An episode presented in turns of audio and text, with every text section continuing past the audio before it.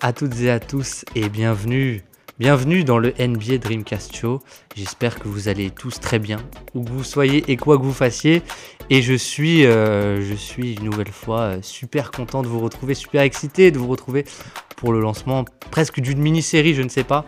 Mais du coup, autour du sujet assez simple, mais on va se poser des questions assez simples, assez basiques. Euh, pendant, pendant, pendant quelques épisodes et on commence avec c'est quoi une bonne défense en NBA en 2024 et pour ce faire je suis super content parce que euh, parce que c'est la première fois qu'il vient dans le podcast mais c'est quelqu'un qui que vous avez sans doute déjà entendu dans d'autres podcasts puisque c'est Tom Feller de Dunkebdo qui va se joindre à nous. Donc voilà un beau programme un bel invité j'espère que ça va vous plaire et on est parti tout de suite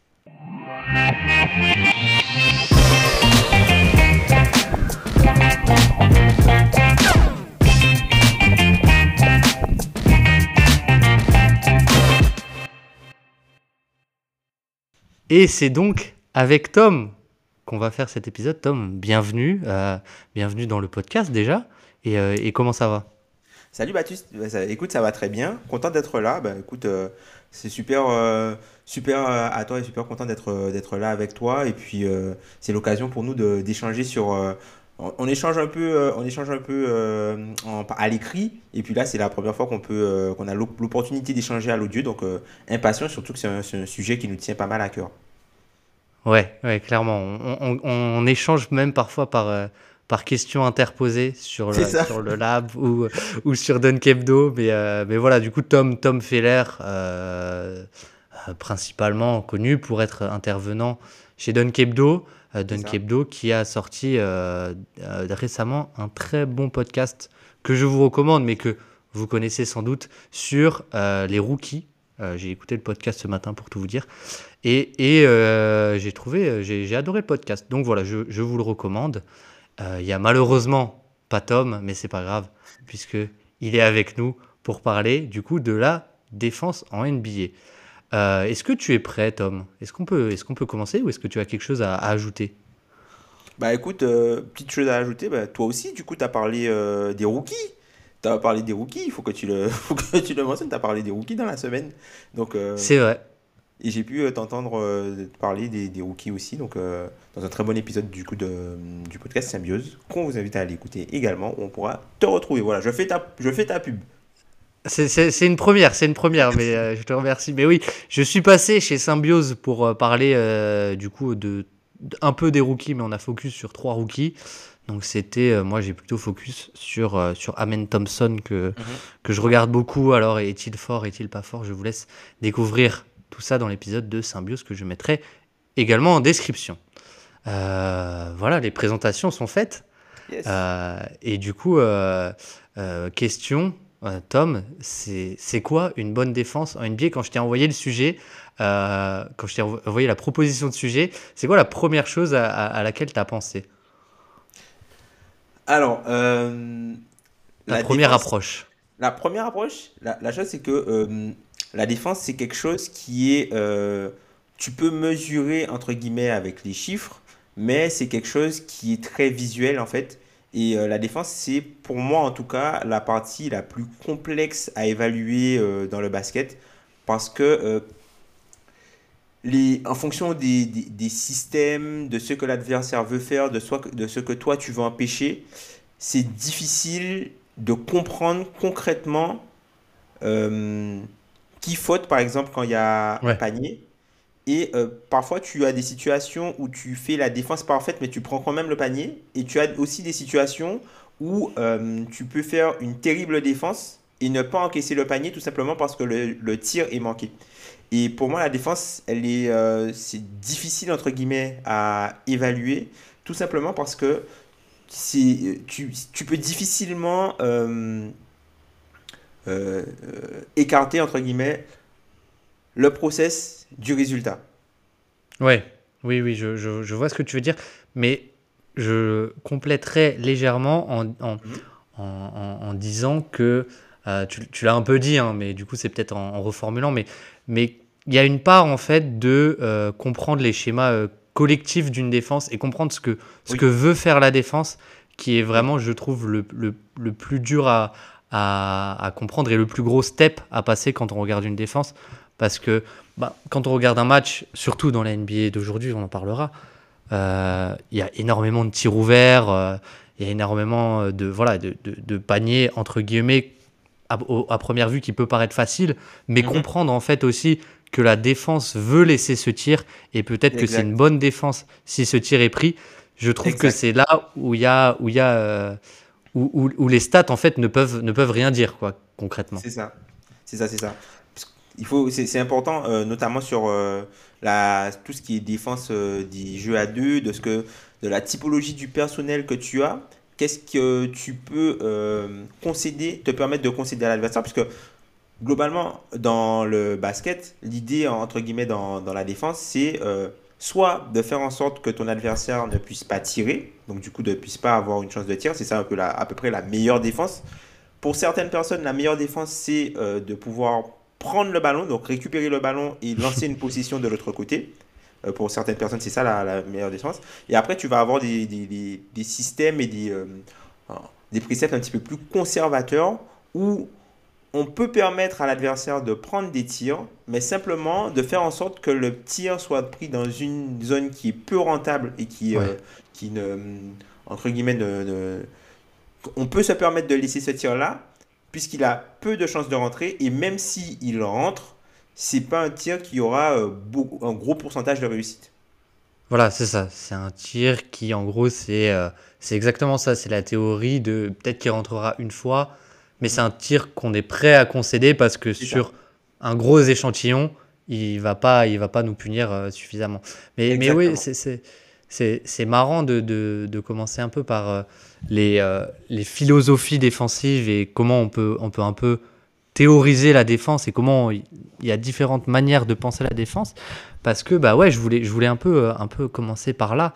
Et, euh, et, et, par l'approche visuelle et ouais. comment finalement on peut définir une défense euh, moi, je dirais que pour définir une défense, on dit souvent une, une, défense en drop ou une défense en blitz ou en edge ou en switch all. Je pense que du coup, j'aurais bien aimé un peu euh, prendre un peu avec euh, à part la main euh, les auditeurs si, qui sont le moins le moins euh, le moins calés là-dessus tout simplement et vraiment leur expliquer en fait c'est quoi c'est quoi ces, ces, ces différents euh, ces différents principes et du coup, pour expliquer ça, je pense qu'il faut expliquer qu'en gros, ça passe par comment on défend un écran. Comment ouais. on défend un écran porteur de balle en NBA aujourd'hui. Euh, c'est un peu autour de ça que s'organise toute ta défense. Oui, puisque en NBA, c'est important pour l'attaque de pouvoir créer du mouvement. Et euh, généralement, pour créer du mouvement, les équipes ont beaucoup de tendance à faire des jeux à deux, voire des jeux à trois ou euh, voilà, des jeux à deux sur des, des quarts de terrain vides pour avoir du coup de l'espace, puisque le pire ennemi de la défense, ça va être l'espace et la vitesse. La vitesse des joueurs pour pouvoir exploiter euh, cet espace-là. Et euh, du coup, c'est important, c'est intéressant ce que tu dis, puisque voilà, les, couvertures que tu as énoncées sont des couvertures du coup euh, sur du jeu à deux, essentiellement voilà, du, pick and roll, voire du, pick and pop, et pour se prémunir entre guillemets du décalage potentiel qui va être créé par ce jeu à deux enclenché par l'attaque. Exactement, exactement, et, et, et donc euh, si tu veux bien, on peut un peu, un peu détailler ces, ces, différentes, ces différentes philosophies. Euh, du coup, on, on, va commencer par le plus classique, ce que vous avez le plus l'habitude de voir, je pense, en NBA, c'est euh, le drop. Le drop, euh, qu'est-ce que, est-ce que tu peux nous, nous, expliquer un peu, un peu rapidement, qu'est-ce que c'est une défense en drop finalement? Alors pour, pour moi, une défense en drop, c'est quand euh, sur le quand il y a la défense du, pick and roll, l'intérieur euh, va descendre euh, limite au niveau de, du cercle pour vraiment protéger la raquette. C'est-à-dire qu'il ne va pas accompagner, il va laisser un peu d'espace. Le, le, du coup, le, joueur qui défend, le joueur qui prend l'écran va soit le poursuivre, soit passer en dessous de l'écran, et l'intérieur ne va pas sortir pour contester le déplacement de, contester le déplacement du coup de, l'attaquant. Il va simplement reculer, il va défendre en reculant pour euh, fermer les autres angles et ça permet du coup de défendre le pick and roll à deux et euh, les Américains aiment, bien dire stay home. C'est-à-dire que vu que le pick and roll est défendu, c'est un pick and roll à deux, de deux, ça permet du coup d'emmener euh, le, le porteur de balle dans une zone du terrain où même si il est capable de scorer, il sera normalement contesté par euh, le défenseur euh, du point d'attaque qui lui aura navigué à travers l'écran et il sera dans une zone où on appelle ça la, floater range ou euh, le, mi-distance où c'est un tir où il, il, peut être quand même contesté par l'intérieur qui défend et il est dans une zone qui est peu rentable. Exactement, exactement. Et, et je pense que le, le, le, mot principal à retenir un peu pour, pour, le, pour le drop, c'est l'intérêt, c'est de protéger la raquette. C'est de garder son intérieur le plus possible autour du panier. Et, et, c'est vrai que du coup, la conséquence, c'est aussi que, que euh, si tu n'as pas un bon navigateur d'écran, euh, mhm. par exemple, euh, donc celui qui va défendre le porteur de balle, le point d'attaque, qui a donc un peu qui, s'il ne, si, pardon, ne navigue pas bien derrière l'écran, tu as un tir ouvert à mi-distance. Et donc, le drop est très efficace quand tu as euh, un très bon protecteur de cercle et un très bon navigateur d'écran. Et je pense que l'exemple un peu, un peu parfait, c'est les Bucks de, euh, des dernières années, du coup, du, avant le trade, où Jrue Holiday était, avait cette capacité presque à, euh, à spin les écrans, même parfois, mais à très bien naviguer les écrans. Et Brook Lopez est un joueur qui, qui euh, n'est pas très mobile et qui donc, en restant dans la raquette, était avait des chiffres de protection de cercle assez hallucinants et qui en plus était capable par séquence de venir aussi contester ce, ce fameux, ce fameux flotteur. On, est d'accord? Parce que c'est un joueur qui n'est pas très mobile, mais c'est quand même qui, c'est une montagne. Hein. C'est quand même quelqu'un qui est très grand et très imposant. Et euh, de voir scorer au-dessus de lui, euh, de voir au-dessus de lui, n'était pas une mince affaire, surtout quand tu avais euh, joué l'idée dans le rétroviseur. Donc euh, effectivement, c'est euh, généralement le, sur la, défense du pick and roll, c'est le, on va dire la couverture la plus utilisée, en tout cas en saison régulière, puisque c'est le système le plus conservateur, on va dire. Exactement. qui, par exemple, il y a très peu de fois où il y a des fautes qui sont créées sur un système en drop. Les, les, les, les, fois où il y a, y a, il y a des fautes, puisque les, les, les fautes, c'est quelque chose que la défense veut aussi éviter, hein, puisque mm. envoyer un adversaire sur la ligne des lancers francs, c'est euh, un échec aussi pour la défense. Et euh, sur le, le, drop, il n'y a pas beaucoup de contact globalement, à part si euh, à un moment donné, on, a, on peut avoir l'attaquant qui, qui, qui, nous fait la, la Chris Paul ou la Triangle, ou la, même Donovan Mitchell qui commence à faire ça aussi, qui va, qui va peut-être snake à un moment le, le, le pick and roll qui va s'arrêter pour avoir l'adversaire euh, sur son dos. Donc, euh, et Doncic aussi fait ça. Doncic aussi fait ça, fait ça pas mal. Mais lui, il a encore la taille, donc c'est une autre, c'est une autre histoire pour Peña. En tout cas, globalement sur euh, le côté défensif, voilà, c'est pour ça que c'est le système pour moi qui est le plus joué en saison régulière, c'est que c'est celui le plus conservateur et c'est celui qui permet de donner le moins de choses qui peuvent te faire mal. Exactement, exactement. Et, et c'est vrai que, en fait, aussi pourquoi il y a très peu de très peu de, de, fautes concédées parce que techniquement, ton intérieur a, très peu de mouvement. Il est déjà en place et si tu prends un shoot à mi-distance, il va pas venir le contester. Donc, euh, donc, donc, donc, un, peu, un peu, à peu près, voilà. Et l'arme pour contrer du coup le drop et pourquoi le drop est, est moins utilisé et on pourra y revenir un peu plus tard et un peu plus critiqué en playoff et il y a tout un débat autour des, des suiveurs euh, NBA euh, là-dessus, c'est parce que le drop laisse du coup, comme dit, des tirs ouverts. Et dans une ligue où il y a de plus en plus de très forts shooters ou de très forts, euh, très forts joueurs aussi, joueurs de pull-up, voilà exactement, c'est un, une défense qui peut, qui, qui a une faiblesse en, en, quelque sorte, qui a une faiblesse qui est peut-être la plus évidente, j'ai envie de dire. Euh, bah, tu vois, tu dis, euh, tu as, parlé du fait de, du coup, de laisser, entre guillemets, le tir ouvert. Et c'est ça, je pense, qui fait la différence aussi entre un bon drop et un mauvais drop. C'est que non seulement tu as euh, à quel point le défenseur va descendre bas, puisque si tu descends trop bas, au final, ton drop il sert à rien et le joueur il limite au cercle. Hein. le joueur il limite au cercle et tu, tu n'empêches rien. Euh, on, peut, on peut saluer notre ami DeAndre Ayton. Et euh, tu as aussi, si jamais le joueur qui est censé naviguer à travers l'écran ne fait pas son travail de suivre le, porteur de balle une fois qu'il a passé, une fois qu'il a passé l'écran. Et en fait, les, joueurs NBA fonctionnent beaucoup en rythme. C'est-à-dire que si tu laisses à n'importe quel joueur son rythme, par exemple, tu vois, euh, on peut prendre l'exemple de. Si on prend la défense des Bucks, on peut prendre l'exemple par exemple de, Jalen Brunson. Jalen Brunson, il est létal dans cette zone-là, puisqu'il a son rythme. C'est un shoot qu'il veut prendre. C'est pas un shoot que la défense. Enfin, théoriquement, la, la défense est prête à vivre avec le fait que lui prend ce shoot-là, prenne ce shoot-là. Mais lui, c'est un shoot qu'il est prêt à prendre et qu'il euh, qu'il prend euh, comme un shoot d'entraînement. Et c'est pour ça que c'est important. Et qu'il maîtrise, ouais. Voilà, qu'il maîtrise. Et c'est pour ça que c'est important, du coup, d'avoir ce, cette contestation pour le rusher. Alors, je sais pas comment dire ça en français. Pour, le forcer à, à, sortir un peu de son rythme. Voilà, pour le forcer à sortir un peu de son rythme quand il va prendre ce type de tir. Parce que si euh, c'est simplement, ok, on le laisse et il arrive libre, il a le temps de poser ses, ses deux appuis euh, et pour prendre le tir. Alors déjà, Brunson, il va peut-être faire une fin de tir. le défenseur va se, rapprocher, il va pivoter et peut-être obtenir la faute.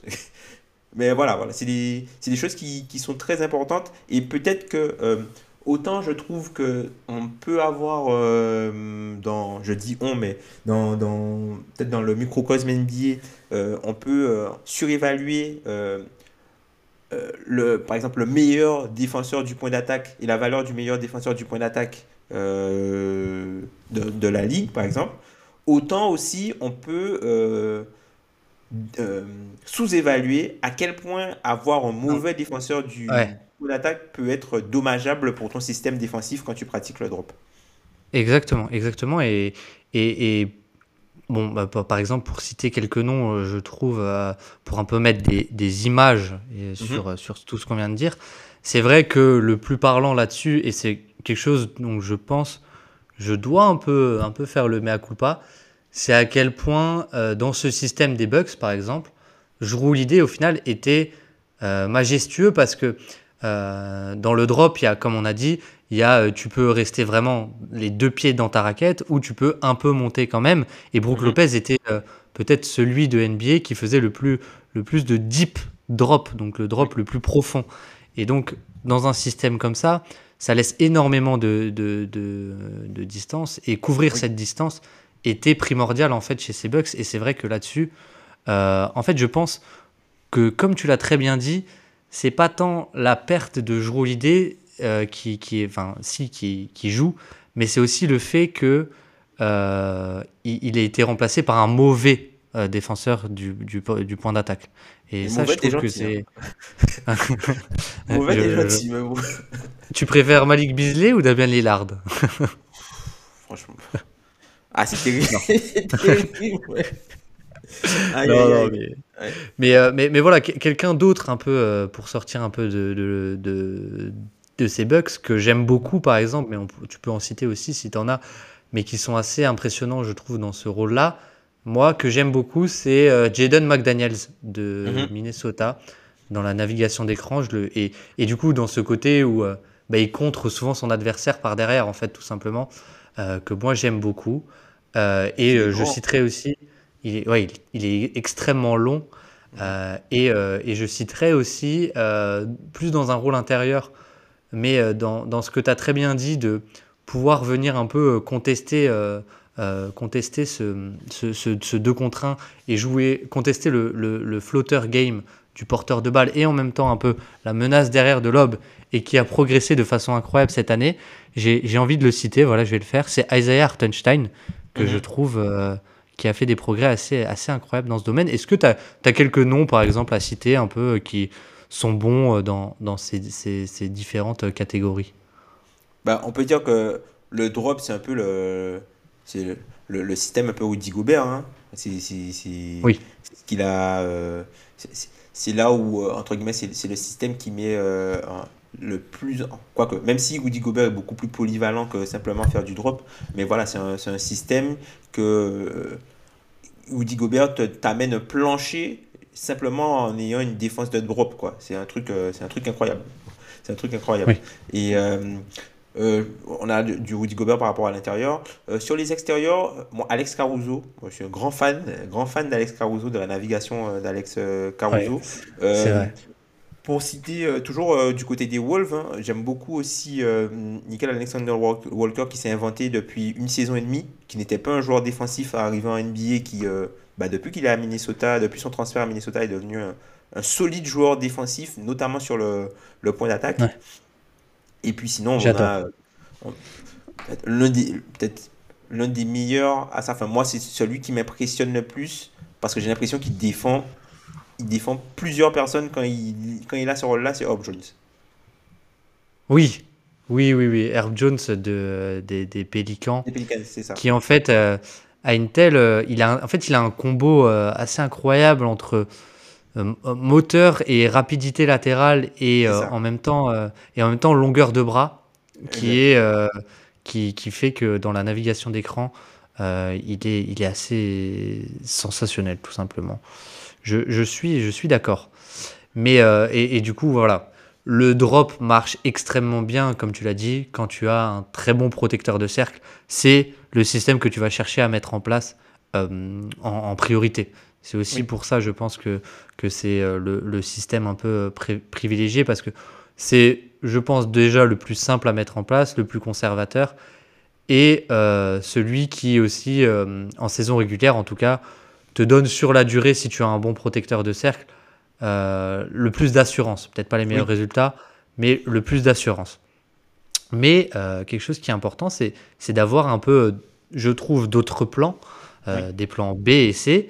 Et donc, dans les autres, les autres, les autres systèmes que j'ai énumérés rapidement au début, il y a aussi le edge. Le edge, du coup, est-ce que tu peux nous parler un peu du edge? Bah, la couverture en edge, du coup, ça va être, euh, bah, ça va être un peu la, façon dont, euh, sur le, jeu à deux, où il faudra couper euh, le momentum du joueur. Là où, par exemple, sur le drop, le, porteur de balle peut pénétrer dans la raquette, ben, sur le edge, on va essayer de le forcer à faire une course un peu latérale qui ne sera pas une hmm. course euh, vers le panier, mais qui sera une, course euh, horizontale au panier pour du coup, euh, on va dire, changer son momentum, enfin son momentum de course et le ralentir pour qu'il ne, ne puisse pas rentrer dans la raquette. Voilà.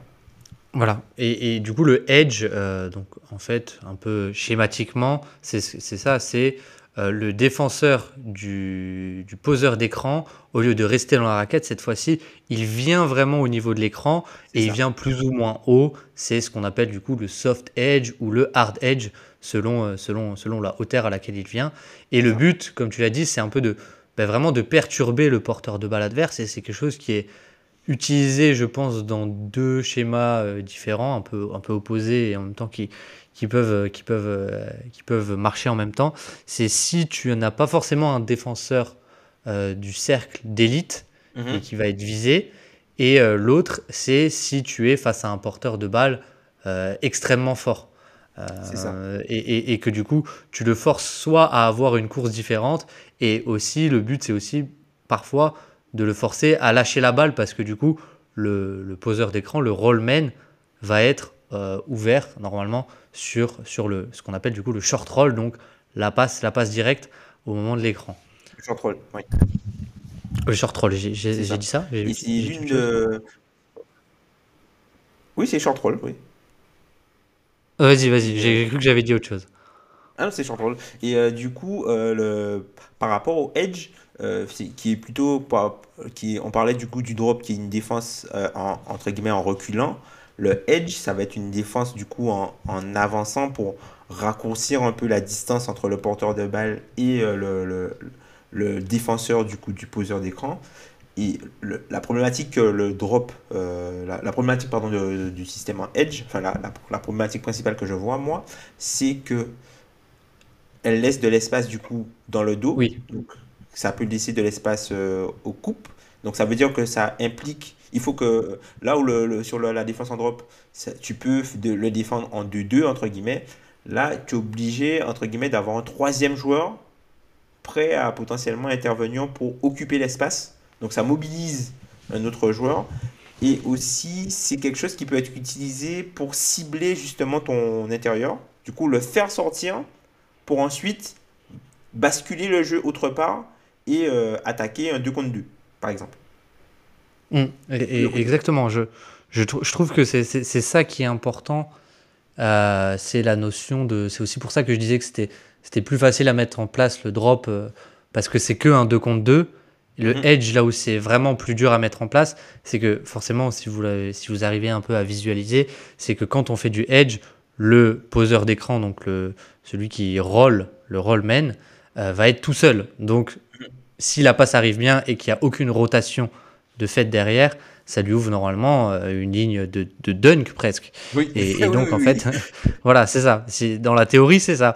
Mais du coup, ça nécessite de, de des rotations, des pré-rotations, euh, assez importante, euh, des, même parfois des trois autres joueurs en fait, des trois autres joueurs qui viennent compenser pour venir défendre euh, souvent l'accès au cercle ou du moins côté ballon et du coup voilà qui viennent taguer, qui viennent faire une taguer le le rollman. Et du coup après c'est là où on rentre un peu dans des jeux un peu de, de lecture avancée et super avancée, c'est souvent ça que qu'on peut appeler les lectures avancées. C'est quand euh, on a par exemple Luka Doncic qui vient euh, faire un, pick and roll et qu'on lui envoie du edge et que la défense du coup fait sa rotation au cercle, ça laisse du coup forcément un 4 contre 3 derrière. Et donc ça laisse souvent un joueur côté opposé, côté faible. Et c'est vraiment là où aussi le edge peut être un peu démantelé, c'est face à des, à des, à des, à des super, euh, comment dire, des super créateurs, des, des super ball handlers comme, comme, comme Luka Doncic par exemple.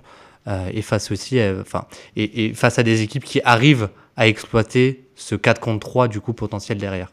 C'est ça.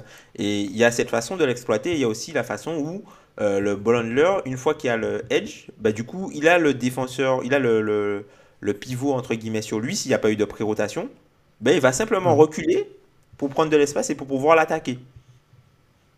Et tu vois, tu parlais de Luka Doncic, on l'a vu souvent faire ça par exemple avec Zubac pendant les playoffs où Ok, Zubac, il reste du coup sur le périmètre. Et plutôt que euh, euh, passer la balle, ben, Doncic demande un one for flat, quoi. Euh, écarter le terrain, laissez-moi de l'espace. Et voilà, il fait danser, il fait danser Zubac. Voilà, ouais, c'est Zubat. C'est quand ça se transforme souvent en fait en late switch. Donc normalement, le edge n'a pas pour but de concéder un switch. L'intérieur doit revenir. Mais quand tu as un, un, porteur de balle capable de garder son dribble, et, et ben forcément l'intérieur est obligé de rester tant que la balle, la balle n'est pas sortie des mains en fait du porteur de balle. Et donc voilà, et donc Luka Doncic euh, arrive à reconnaître ça évidemment et à, et, et, à viser. Euh, ben, on a eu combien de séries de playoffs où il a fait ça face à Zubat euh, Il y, en a, il y en a même eu bah, la, la, un peu folle, je sais plus, où, où les Mavs mènent 2-0 et après Zubat sous presque plus de la série. Euh, enfin voilà. Et, et une un autre moyen aussi, euh, un, un, autre moyen de le, de le faire du coup, de, de, contourner ce edge, il y en a deux du coup. C'est quand tu as un intérieur très bon sur short roll. Et donc là, bah, typiquement, euh, Sengun, Shengun, pardon, qui est, qui est assez excellent là-dedans. Euh, je, dis ça en fait, je dis ça parce que j'ai un match. En, vous savez, au début de saison, il y a eu plein de Rockets Nuggets. Ouais. Et donc, euh, les, les, les, les, Nuggets sont envoyés pas mal de edge pour, euh, parce que c'est la couverture qu'ils font souvent avec Nikola Jokic. Et Sengun, du coup, se retrouvait à, devoir jouer un 4 contre 3.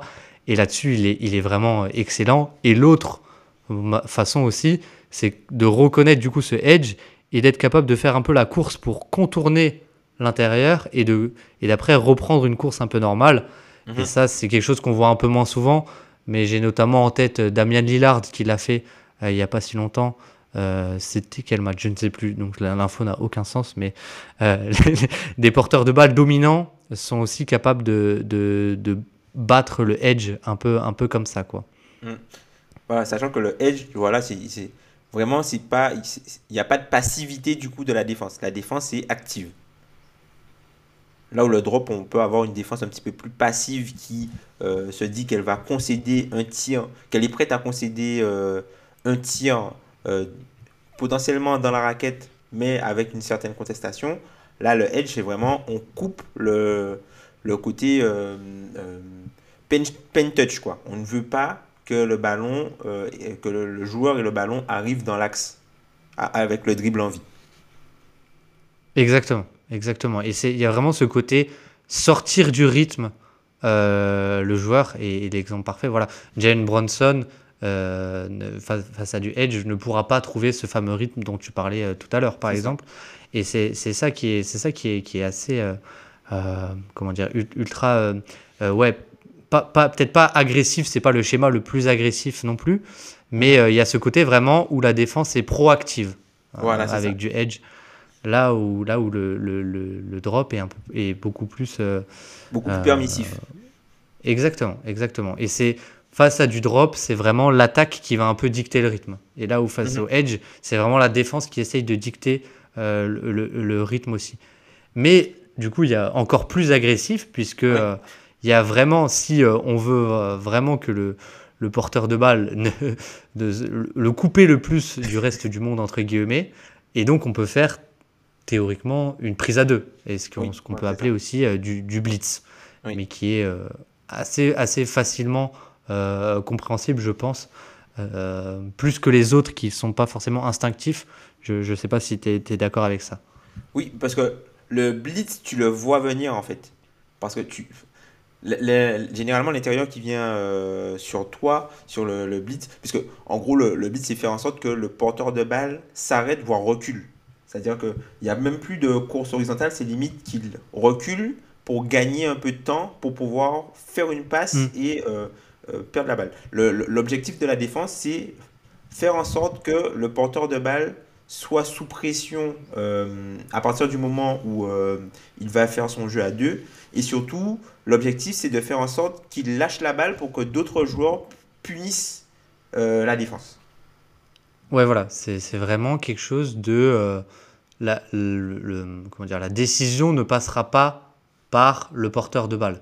Et c'est vrai que euh, quelque chose qui a été assez impressionnant, je trouve, un peu sur ce, le, blitz, euh, face au blitz et au edge, bah, bah, notamment dans les dernières finales, c'est à quel point Jamal Murray a été en capacité de vraiment reconnaître le blitz et reconnaître le edge et faire bah, ce, que tu, ce que tu viens de dire, mais ce fameux pas de recul un peu oui pour vraiment, pour vraiment euh, un peu euh, e-, exploiter, exploiter la défense. Quoi. Mmh. Et alors, ce qui va être intéressant, par exemple, pour la défense, quand il y a du blitz, c'est d'avoir du coup des grands joueurs qui viennent, euh, du coup, pour rendre plus difficile les angles de passe possibles. Ouais. Et aussi bah, pour, comment dire, couvrir du terrain, couvrir le maximum de terrain le plus vite possible pour que euh, du coup le, porteur de balle soit gêné, soit surpris par ce blitz. Exactement, exactement. Et je, je trouve ça super intéressant que tu mentionnes l'aspect où, euh, en fait, si tu fais du blitz avec deux petits, entre guillemets, bah, face à Luka Doncic, ça va pas marcher parce qu'en fait, il est juste plus grand. Et il est juste plus grand et il va pouvoir faire la passe qu'il veut et, et, et c'est mort, mort derrière. Voilà. Exactement.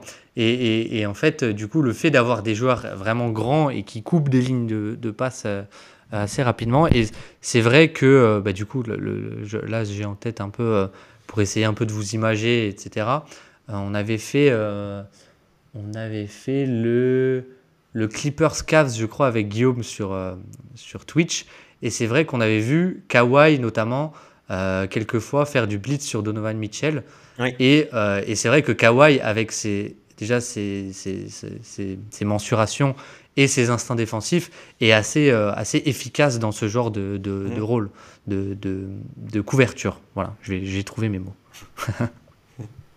Déjà, sachant que le blitz aussi, ça te, ça, entre guillemets, ça te rend vulnérable. Il faut, avoir aussi, euh, toi, tu, là encore, on n'est pas sur, sur le blitz, on est vraiment sur de la défense à 3-4 hein, limite. Hein.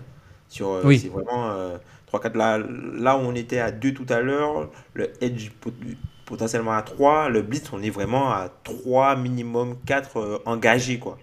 Parce que le ballon peut ressortir à n'importe quel moment. Et c'est là où c'est important d'avoir des joueurs qui savent potentiellement anticiper là où les porteurs de balles vont pouvoir faire la passe et vont pouvoir lire le jeu. Tu vois, des joueurs comme euh, George Hart ou, ou des Jimmy Butler qui sont très forts pour anticiper les trajectoires et savoir où le passeur va faire la passe. Oui, oui, oui. C'est vrai que Josh Hart est assez, euh, euh, assez, oui, assez, assez, incroyable en fait là-dedans, je trouve. Et, et, et, et, dans, le, dans le côté où les Knicks, je trouve, j'en ai un peu parlé du coup dans le dernier podcast, mais ont un mhm. peu une, une flexibilité un peu sous-estimée ou sous-discutée. Et c'est vrai que du coup, il y, y, a beaucoup de couvertures euh, euh, bah, différentes. Et quand on, Bon, Thibaudot aime bien avoir des défenses agressives aussi, euh, de temps en temps, c'est vrai que Josh Hart est ultra valuable dans ce rôle un peu de.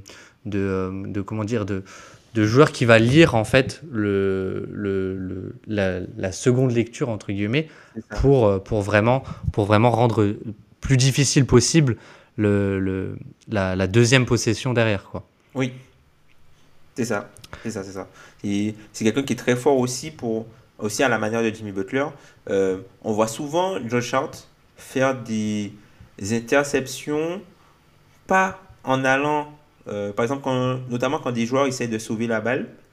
Ben, Josh Hart, plutôt que de courir après le joueur qui sauve la balle, il va se placer près du joueur qui est le plus proche et qui va potentiellement avoir le plus de chances de recevoir la balle. Ouais, ouais, ouais. C'est ouais, marrant, je m'attendais pas à ce qu'on discute de, de Josh Hart et de, et de son intelligence dans, euh, dans, dans, dans, son placement euh, défensif ou offensif, mais c'est vrai que je trouve qu'en fait c'est quelque chose en fait qu'on pourrait mettre un peu sur l'intelligence de placement et la lecture de jeu à proprement parler. Euh, et c'est, je trouve, quelque chose, par exemple, pour Josh Hart, ou même pour Butler en un certain sens, qui se retrouve aussi dans leur lecture des rebonds, par exemple.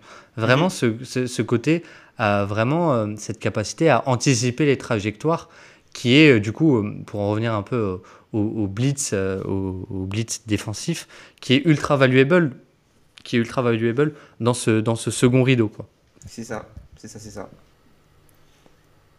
Et du coup, on peut, on peut, on peut continuer un peu avec mhm. du coup à peu près la, la, dernière, la dernière un peu euh, catégorie euh, que j'ai que j'ai mise euh, sur le sur le document, même si c'est c'est pas exact puisqu'on peut en discuter, mais aujourd'hui on essaye parfois de mixer des couvertures, mais du coup c'est le switch.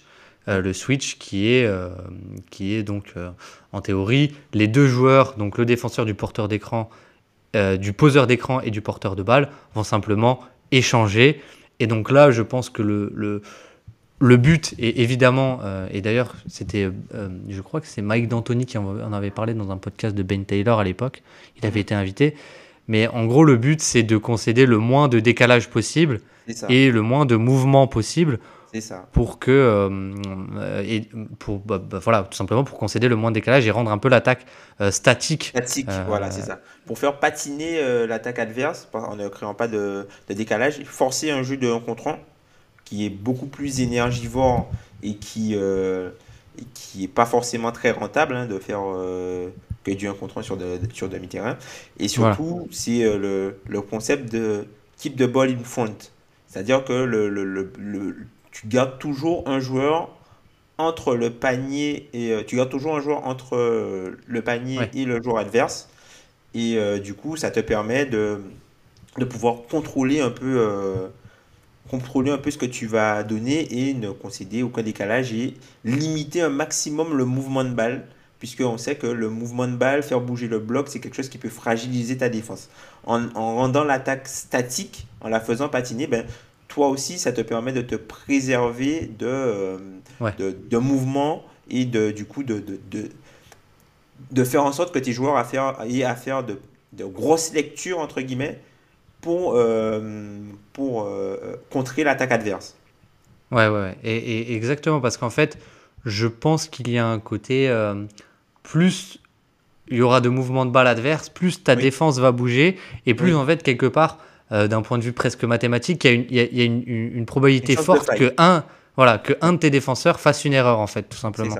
Donc, euh, donc, donc, donc, voilà, je suis tout à fait d'accord. Et pour en revenir un peu à ces Rockets, on en avait, euh, on, en avait un peu discuté, mais en fait, ces Rockets étaient, c'est là où ils étaient incroyables et que c'était pas forcément beau à voir. C'est parce qu'en fait, les défenseurs adverses, le pick and roll était tellement fort qu'ils voulaient faire du que beaucoup de défenses adverses faisaient du switch pour empêcher ce pick and roll et empêcher ce, ce premier décalage. Mhm.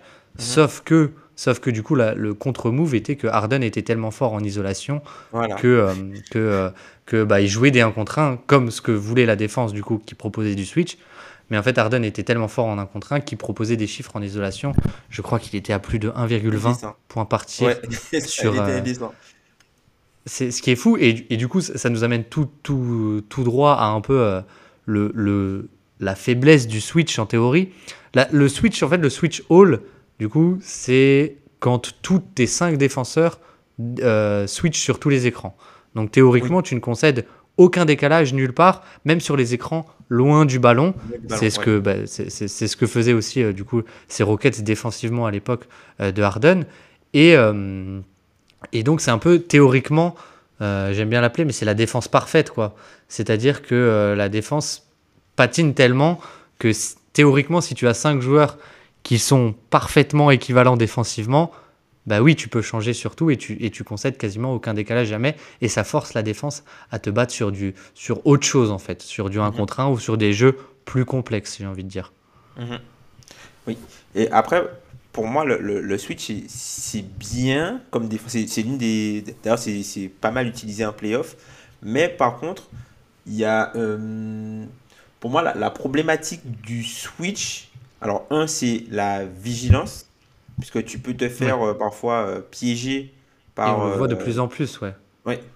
Par, tu vois, des ghost screens ou des choses comme ça. tu peux te faire piéger par ça, où tu penses que tu vas, tu vas switcher, je l'ai, tu l'as pas, non, finalement, pas de switch, et voilà, il y a un boulevard. Et l'autre chose, c'est les fautes. Les fautes sur le, le, switch, puisque généralement sur le site, tu vas, tu vas potentiellement avoir tendance à check le gars avec la main, tu vois, pour euh, signifier que tu vas changer, tu vas te rapprocher de lui. Et du coup, la, la, réduction de distance au moment où il y a le changement euh, de.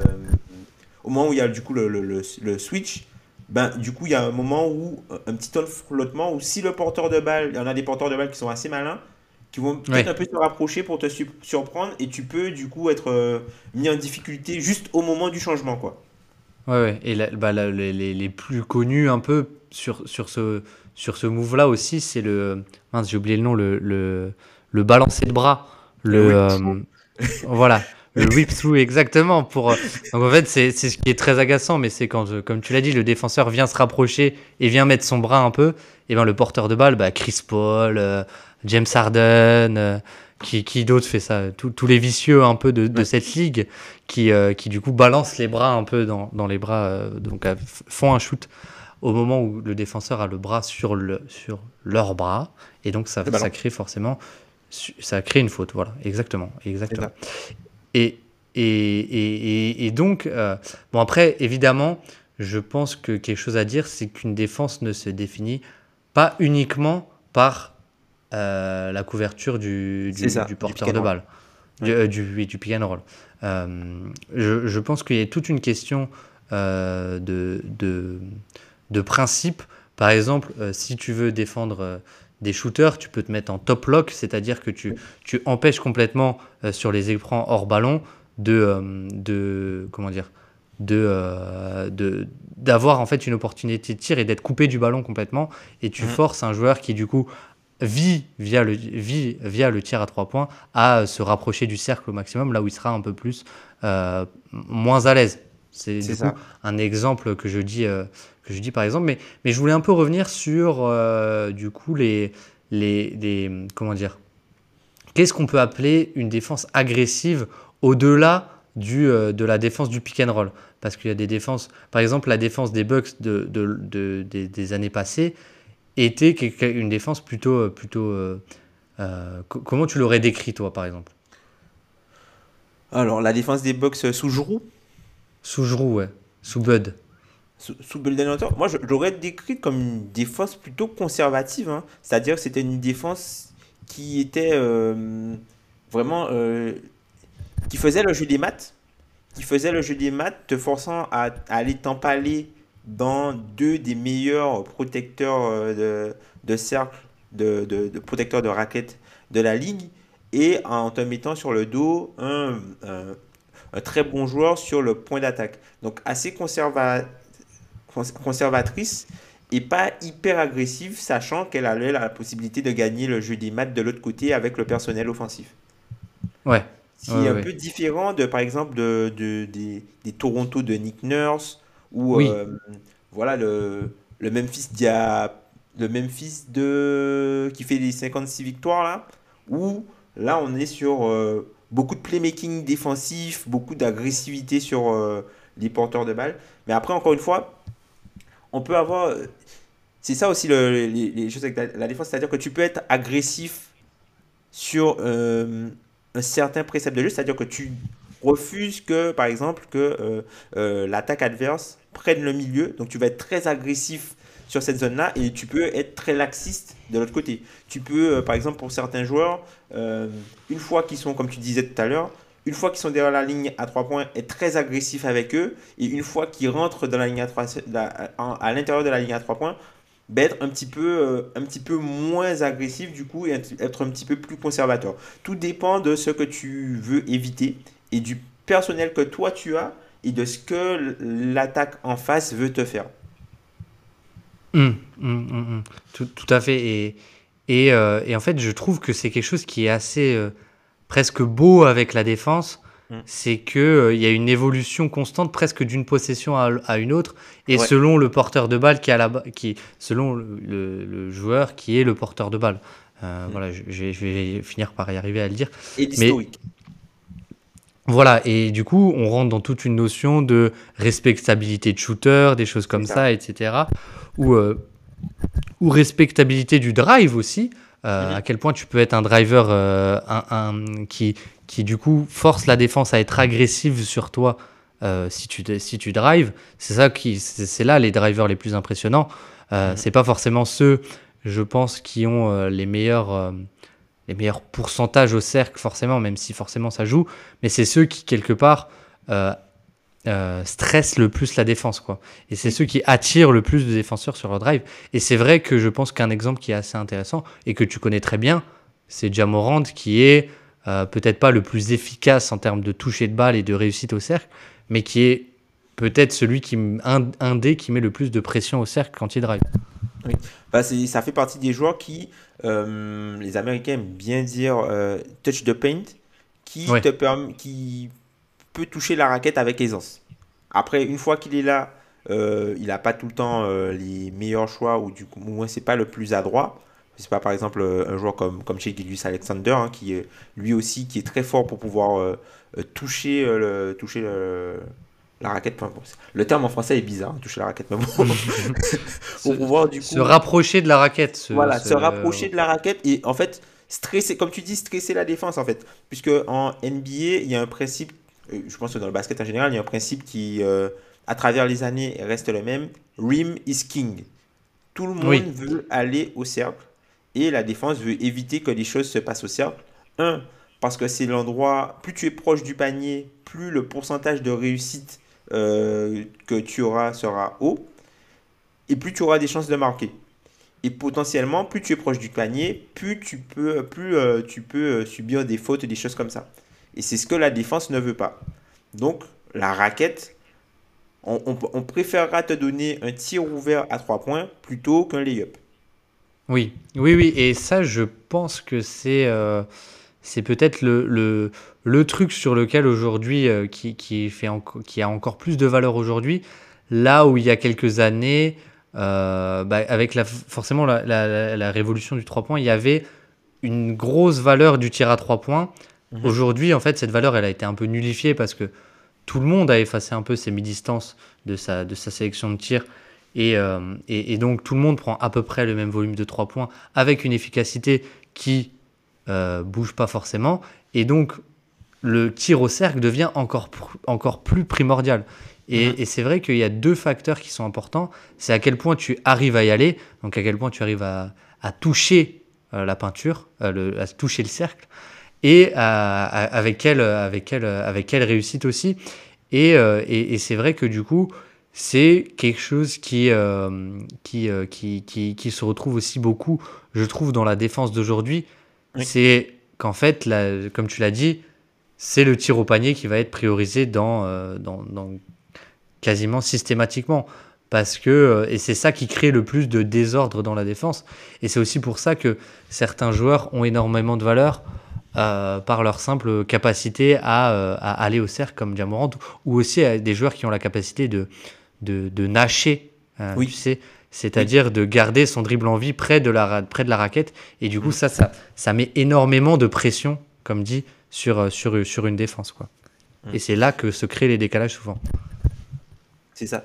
Et un joueur qui, que je trouve aussi très fort à ça pour faire réagir la défense, notamment par rapport euh, enfin, de Novan Mitchell, tu vois, quand il split le pick and roll, la vitesse qu'il arrive à mettre, puisqu'il arrive à splitter le pick and roll en, euh, en gardant quand même, une, non seulement en, ayant, en gardant sa vitesse, mais tout, en ayant beaucoup de contrôle sur ce qu'il est capable de faire après. Donc quand il split, il a la possibilité de se décaler, de prendre un tir. Il a aussi la possibilité, par exemple, de, euh, de finir, par exemple, en, en, Eurostep. Il a la possibilité de s'arrêter pour servir quelqu'un qui aurait potentiellement cuté. Donc voilà, ce sont, tout ça, ce sont des, des, des trucs où on a des porteurs de balles qui sont tellement forts offensivement aujourd'hui à partir du moment où ils arrivent dans la raquette que les défenses n'ont plus d'autre choix que de s'adapter et de, de, de, entre guillemets, entre guillemets de, de trouver un, un, maximum de solutions différentes à la protection de cercle. Là où, par exemple, avant, tu pouvais te contenter d'avoir ton protecteur de cercle, entre guillemets, avoir un seul protecteur de cercle et c'est lui que tu impliquais euh, directement sur le pick and roll, ben de plus en plus maintenant on va on voit arriver des joueurs, euh, des, des, équipes qui vont impliquer un autre joueur sur le pick and roll et d'avoir un peu leur protecteur de cercle souverain, un peu en roamer, pour ça. pouvoir... Euh, parce que tu ne, peux, tu ne peux pas éviter que ça arrive, tu peux peut-être éviter la conséquence du tir. Et si tu es, si tu es Rudy Gobert, tu peux réduire le fait que ça arrive. Voilà, aussi. mais, mais ce qui est marrant, et c'est juste une petite parenthèse, euh, mais euh, euh, c'est. En fait, les, comme tu l'as dit, les porteurs de balles aujourd'hui sont tellement forts sur du shot making mhm. que ça oblige les, les défenses à tenter de nouvelles choses et à s'ajuster différemment. Et en fait, le niveau de shot making est tel, je trouve, aujourd'hui en NBA, mhm. que on est vraiment aujourd'hui dans une ligue où j'ai envie de dire ce que je euh, ce, qui, ce, qui, a le plus de valeur, c'est plus tellement le, sur, sur une attaque collective, c'est plus tellement le scoring, parce qu'en fait, j'ai envie de dire presque tout le monde est fort pour caricaturer, mais c'est finalement le passing déjà, et, euh, et, le passing aussi, et la capacité à attaquer le cercle. Et je trouve qu'on est beaucoup plus dans une ligue aujourd'hui de... On, on, dit beaucoup qu'on est dans une ligue de tough shot maker, mais je trouve mm-hmm. que limite on est plus dans une ligue de passeurs, où les passeurs sont rois, et en fait où tous les meilleurs joueurs offensifs aujourd'hui c'est presque les meilleurs passeurs, j'ai envie de dire, que, euh, que, que, que c'est intéressant. C'est un peu la, la réaction finalement euh, à, à, ce, à, ce, à ce... En fait, c'est la réaction de la réaction de la défense au fait que les, que les attaquants soient, soient de, de, de plus en plus, euh, de plus en plus forts, tout simplement. C'est ça. Puisque le, le, le, le, passing se débloque par la menace aussi du scoring. Parce que si tu n'as pas peur que le joueur score, ben, tu vas pas, tu, tu vas pas te découvrir. Tu vas pas faire quelques montées sur lui. Et du coup, ça va pas créer le, le décalage pour qu'il y ait le, le, le, petit espace, la fenêtre, pour que la passe puisse se faire en fait. Et c'est ça, c'est que la menace du scoring, encore une fois aujourd'hui, ouvre des opportunités aux joueurs qui sont capables de faire des passes. Mais faut exactement, quand même elle est, elle est nécessaire. Voilà, elle est nécessaire. Euh, c'est ça, ça, exactement.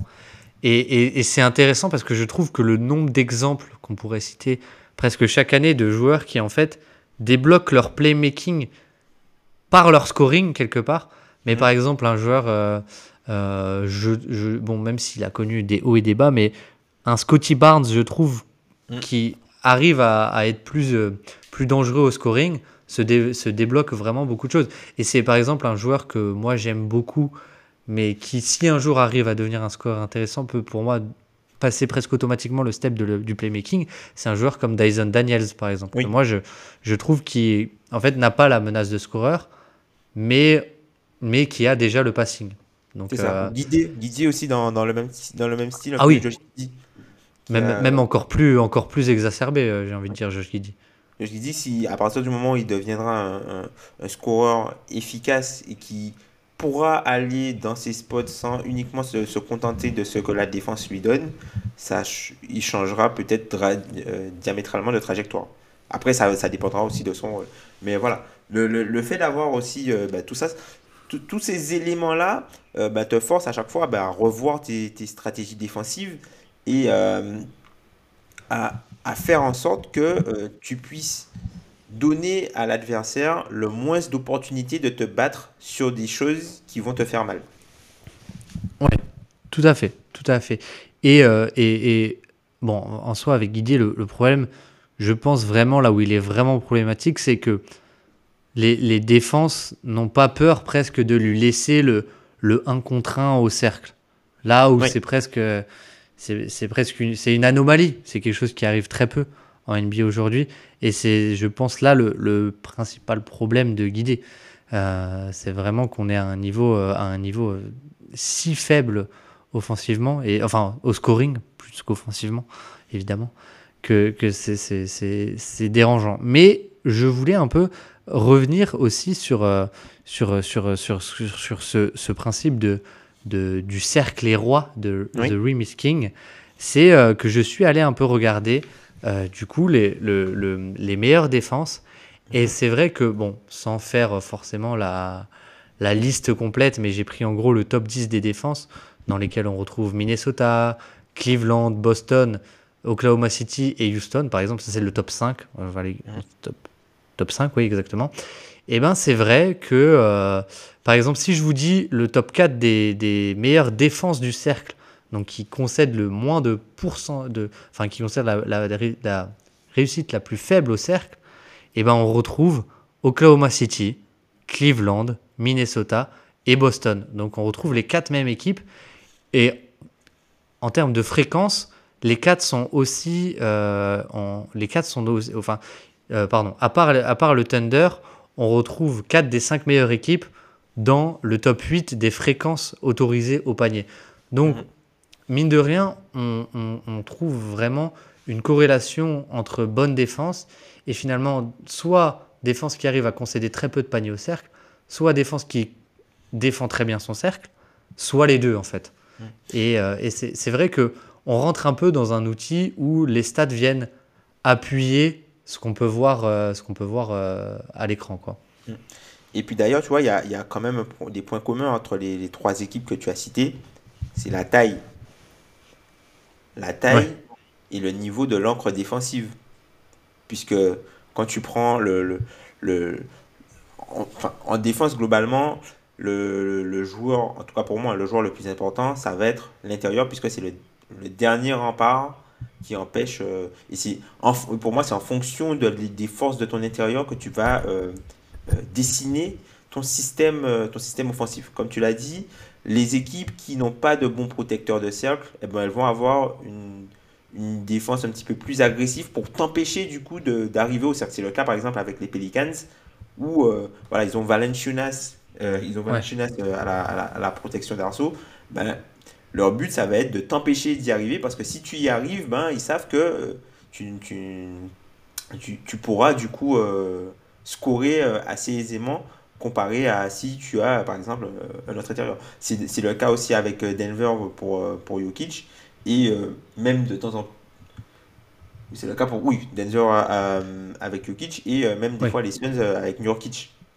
Et, et- et même pour aller, pour aller presque un peu plus loin, Oui. le Thunder de l'an passé qui n'avait Oui. pas de protecteur de cercle avait vraiment pour euh, qui n'avait pas du coup de chat avait vraiment pour précepte de euh, défendre presque en avançant quoi provoquer énormément de pertes de balles et c'est c'est là où c'est assez incroyable le, le Thunder c'est que ils ont gardé quand même une certaine philosophie où c'est l'équipe aujourd'hui qui provoque toujours le plus de pertes de balles mais ils ont rajouté à ça euh, Un protecteur euh, de cercle.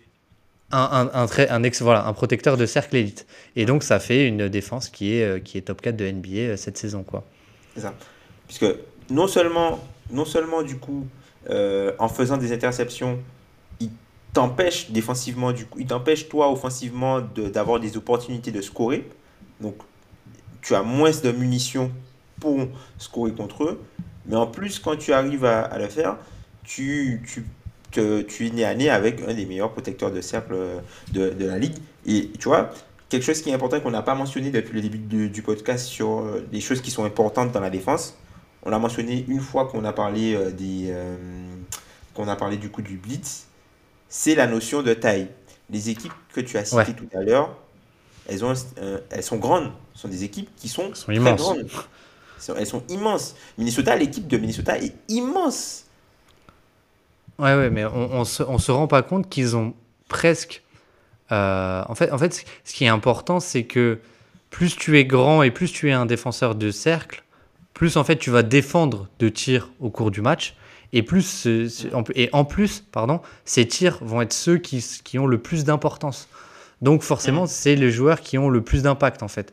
Et c'est vrai qu'à Minnesota, là où c'est impressionnant, c'est que déjà il y a Rudy Gobert, donc euh, c'est un des chiffres de protection de cercle c'est Rudy Gobert qui est seul dans sa catégorie presque, parce que il a, lui, il a pour le coup la fréquence qui diminue, enfin diminue la fréquence, il diminue la fréquence de l'adversaire et la réussite à des niveaux, à des, niveaux où il y a presque que lui quoi. Mhm. Mais après il y a Carl Anthony Towns, il y a Jaden McDaniels qui est un poste 3 qui a de la rim protection, mhm. je trouve, et même parfois on peut le voir, même si c'est c'est quand même beaucoup plus rare. Mais même Anthony Edwards est un guard qui est, euh, qui est, euh, en fait, qui est très grand pour son, pour son poste. Quoi. et, et, il, est plus, costaud que les, les, deux classiques, on va dire. Ouais, voilà. Et, et, on, on cite même pas leur banc où mm. euh, il y, a, y, a, y a, comme tu as dit, Nickel Alexander Walker, il y a Kyle Anderson que moi. Toi aussi, toi aussi je crois que c'est un. Très grand fan de Kyle Anderson. Voilà. Et, même Nasrid, euh, qui, est, qui fait en fait qu'ils ont toujours quasiment deux intérieurs très grands sur le terrain. Et donc ça, c'est ces problèmes de taille, ben, du coup, euh, ben, plus tu as de la taille, ben, plus tu vas couvrir du terrain, et plus du coup tu vas compliquer les choses pour euh, la défense. Et on l'a vu que par exemple la taille c'est une, stratégie qui a, par exemple l'an dernier, c'est une stratégie qui a été très utile pour les Lakers par exemple. Euh, hmm. notamment face à Golden State et euh, aussi face à Memphis. Et, et, même l'année d'avant, c'était la grosse force de, du, du, des Celtics d'Udoka, mhm. c'était de jouer, euh, de jouer extrêmement grand avec du coup une raquette en gros qui était Rob Williams à leur Ford et Tatum qui du coup était sur un poste 3. C'est ça. Et avec Grant Williams en rotation. Donc, tu vois, on a Et, et, même Marcus Smart qui joue qui jouait poste 1 qui joue beaucoup plus grand qu'un vrai poste 1 classique quoi. C'est ça, c'est ça. Et, et, du coup, il y a je trouve aussi malgré tout dans la défense une petite notion statistique qui vient confirmer le, le, le, le, test visuel entre guillemets. C'est-à-dire que bah par exemple voilà, le Thunder comme dit, c'est vraiment le bon exemple, c'est l'équipe qui joue très agressif euh, et qui du coup ça se retransmet dans les stades puisque c'est une équipe qui, euh, euh, qui, pardon, qui, qui provoque beaucoup de pertes de balles, mais qui du coup aussi en étant très agressif et pas forcément présente au rebond. C'est quelque chose d'assez géométrique j'ai envie de dire, et qui est aussi une équipe qui, par cette agressivité, concède beaucoup de lancers francs par exemple. Oui. Exactement. Après, OKC, c'est particulier parce que eux, ils gagnent le jeu des mathématiques au niveau, euh, ils gagnent le jeu des mathématiques des deux côtés du terrain, notamment sur les pertes de balles, parce que non seulement c'est l'équipe qui en provoque le plus, mais c'est, je crois, ils doivent être deuxième ou troisième qui perdent le moins. Ouais, c'est deuxième. Voilà, ils sont deuxième, tu vois, dans, ceux qui en perdent le moins. Donc, d'un point de vue de jeu de possession, t'es mal embarqué, t'es mal embarqué contre eux, sachant que ils ont aussi euh, trois des joueurs les plus efficaces de la ligue et ils ont quasiment, ils ont presque la moitié du roster qui shoot à 40% à 3 points. Et plus. Ouais, voilà. Exactement. Et, et, et, en plus, et en plus, pour aller plus loin, c'est l'équipe du coup qui, en termes de réussite au cercle, est la, la meilleure de, de, toute la NBA. Et mhm. c'est aussi euh, une équipe qui, euh, pour le coup, notamment avec Shea, a beaucoup de, de, de pain, de, De enfin, touch qui- et de voilà, qui, et qui est, qui est l'équipe qui drive le plus. Alors, c'est pas l'équipe qui finit le plus au cercle euh, cette année, mais c'est une équipe qui arrive à se rendre énormément de fois dans la raquette adverse. Quoi. Donc, euh, donc c'est vraiment une équipe qui en fait euh, te bat sur beaucoup d'aspects structurels, j'ai envie Mhm. de dire, dans, dans un match de basket. Quoi. C'est ça. Et effectivement, tu vois, tu peux, tu peux opposer cette, on va dire cette, euh, cette défense très agressive à euh, bah, celle de, celle de Boston. hein. Celle de Boston Ouais. qui est aussi très conservatrice, avec euh, notamment euh, Kristaps euh, Porzingis euh, dans la quête. Tout le monde est un peu, tout le monde est très grand. Mais tu vois, c'est, Boston, c'est pas une équipe qui va faire beaucoup de playmaking défensif. Et qui en fait très peu. hein. Je crois qu'ils doivent être, euh, ça doit être la pire Ouais. équipe de la ligue, ou sinon ils sont dans le, le bottom 5, je crois, euh, au niveau du playmaking défensif. Donc ils provoquent pas de, ils provoquent pas d'in- d'interception ou euh, ils forcent pas de, de- pas Ils sont plus 20, énorme- 20 20 28e en termes de perte de balles provoquées chez l'adversaire. Oui. Donc, c'est alors, alors c'est une, une équipe qui, euh, elle, justement, a un personnel défensif tellement fort qu'ils peuvent se permettre de ne pas être agressifs et compte sur le jeu des mathématiques. Simplement Mm. Et qui, en, en, en dissuadant tout ce que toi, tu peux être capable de faire et en faisant en sorte que tu crées le moins de décalage possible. Exactement, parce que c'est une équipe qui combine un peu euh, deux, deux- deux principes, c'est-à-dire beaucoup de switch, évidemment, avec euh, le personnel qu'ils ont, et en même temps, euh, une défense du cercle élite avec. Kristaps Porzingis. Donc Mm. tu concèdes très... En fait, et c'est vraiment, je trouve Boston assez fascinant à quel point il y a vraiment ce côté, ils dictent, ils dictent le rythme d'un match par leur défense presque. Oui. Et c'est une équipe aussi qui en fait a un, tel- un personnel défensif tellement fort, concède tellement peu de décalage et de mismatch du coup. C'est un Mm. terme qu'on n'a même pas dit, mais le, les mismatchs quoi. et, et du coup, c'est une équipe qui, euh, ils sont, qui, ne, qui ne concède très peu de lancers francs. Oui. Puisque, euh, puisque tu touches très peu le cercle chez eux, tu arrives très peu à aller au cercle. Et en plus, ils ont, enfin, ils ont pas besoin d'être agressifs, mais enfin, ils font tout très bien presque, à part provoquer les, les pertes de balles. Mais ils arrivent vraiment à t'emmener finalement, à te forcer à prendre les tirs que eux veulent que tu prennes presque. C'est ça. C'est ça.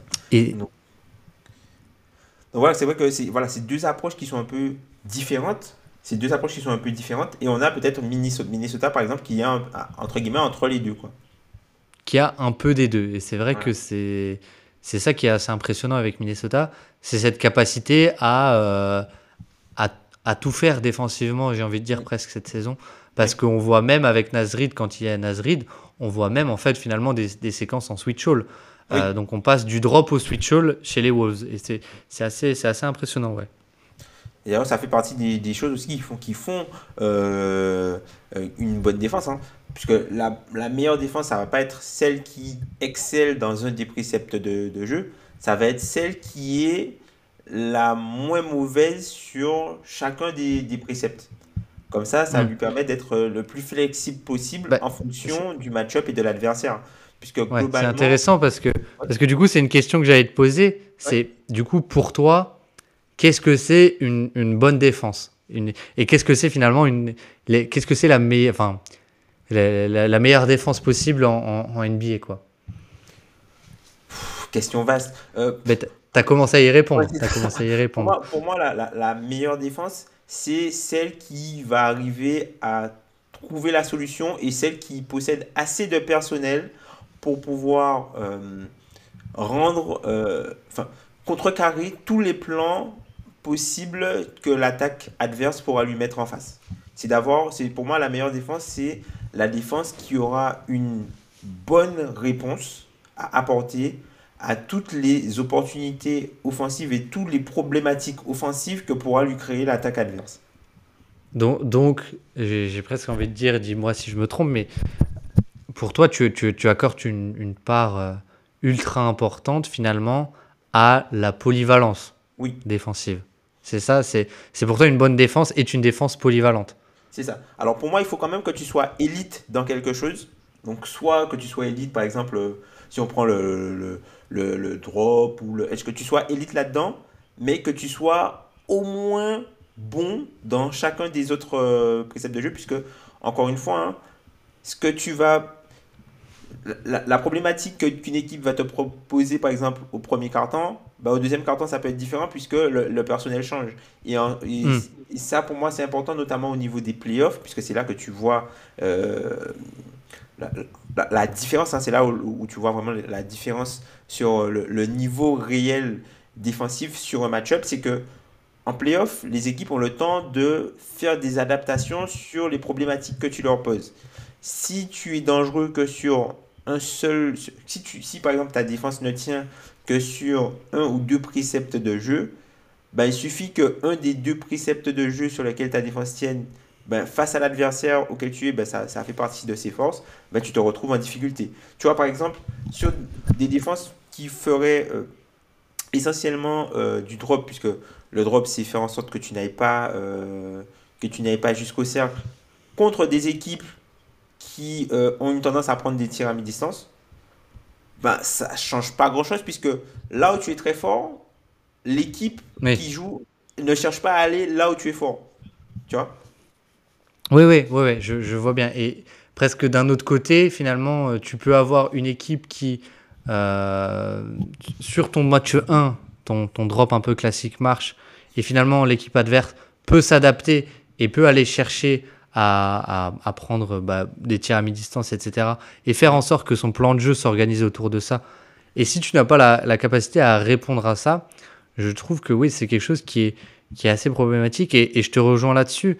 Euh, et c'est finalement un peu tout le débat un peu euh, philosophique qu'on peut avoir euh, au, sein de la, sphère NBA. Mais c'est finalement, c'est pour ça aussi que Anthony Davis, pour citer une individualité, est si incroyable, c'est qu'il a la capacité à tout faire de manière élite. Même, euh, il, peut, il peut faire du. C'est un des meilleurs protecteurs de cercle, évidemment. Mais oui, il peut aussi switch. On a vu des, cette, cette, année, en saison régulière, des, des séquences de switch all aux, Lakers. Et c'est aussi permis, comme on l'a dit, grâce à ton intérieur. En fait, tu peux pas faire ça avec n'importe qui. Mais c'est aussi pour ça qu'il est considéré, je pense, comme euh, le meilleur défenseur de NBA euh, au moment des playoffs. Parce qu'il peut globalement s'adapter à à peu près tout ce que fait l'attaque adverse. C'est surtout que les équipes essayent de l'enlever de l'action, littéralement. Hein. Oui. Les gens, les gens essayent de l'éloigner du cercle le plus possible pour pouvoir attaquer. Tu vois, c'est vraiment que euh, c'est vraiment une menace. Et euh, là où c'est effectivement quelque chose qu'on n'a pas mentionné, qu'on a parlé du switch euh, au tout début. par exemple, l'une des faiblesses potentiellement de la défense en switch, et pourquoi aussi ça c'est important d'avoir plusieurs cordes à son arc, ta défense en switch est aussi bonne que ton moins bon. Moins bon, ouais. Voilà. Donc tu peux avoir quatre joueurs élites, il suffit que tu aies euh, un joueur qui, qui soit très mauvais, ben, ta défense en switch elle sera mauvaise puisque tu devras faire énormément d'efforts pour cacher ce joueur-là ou faire en sorte que ce joueur-là ne soit pas impliqué ou du tout du moins tu ne vas pas switcher.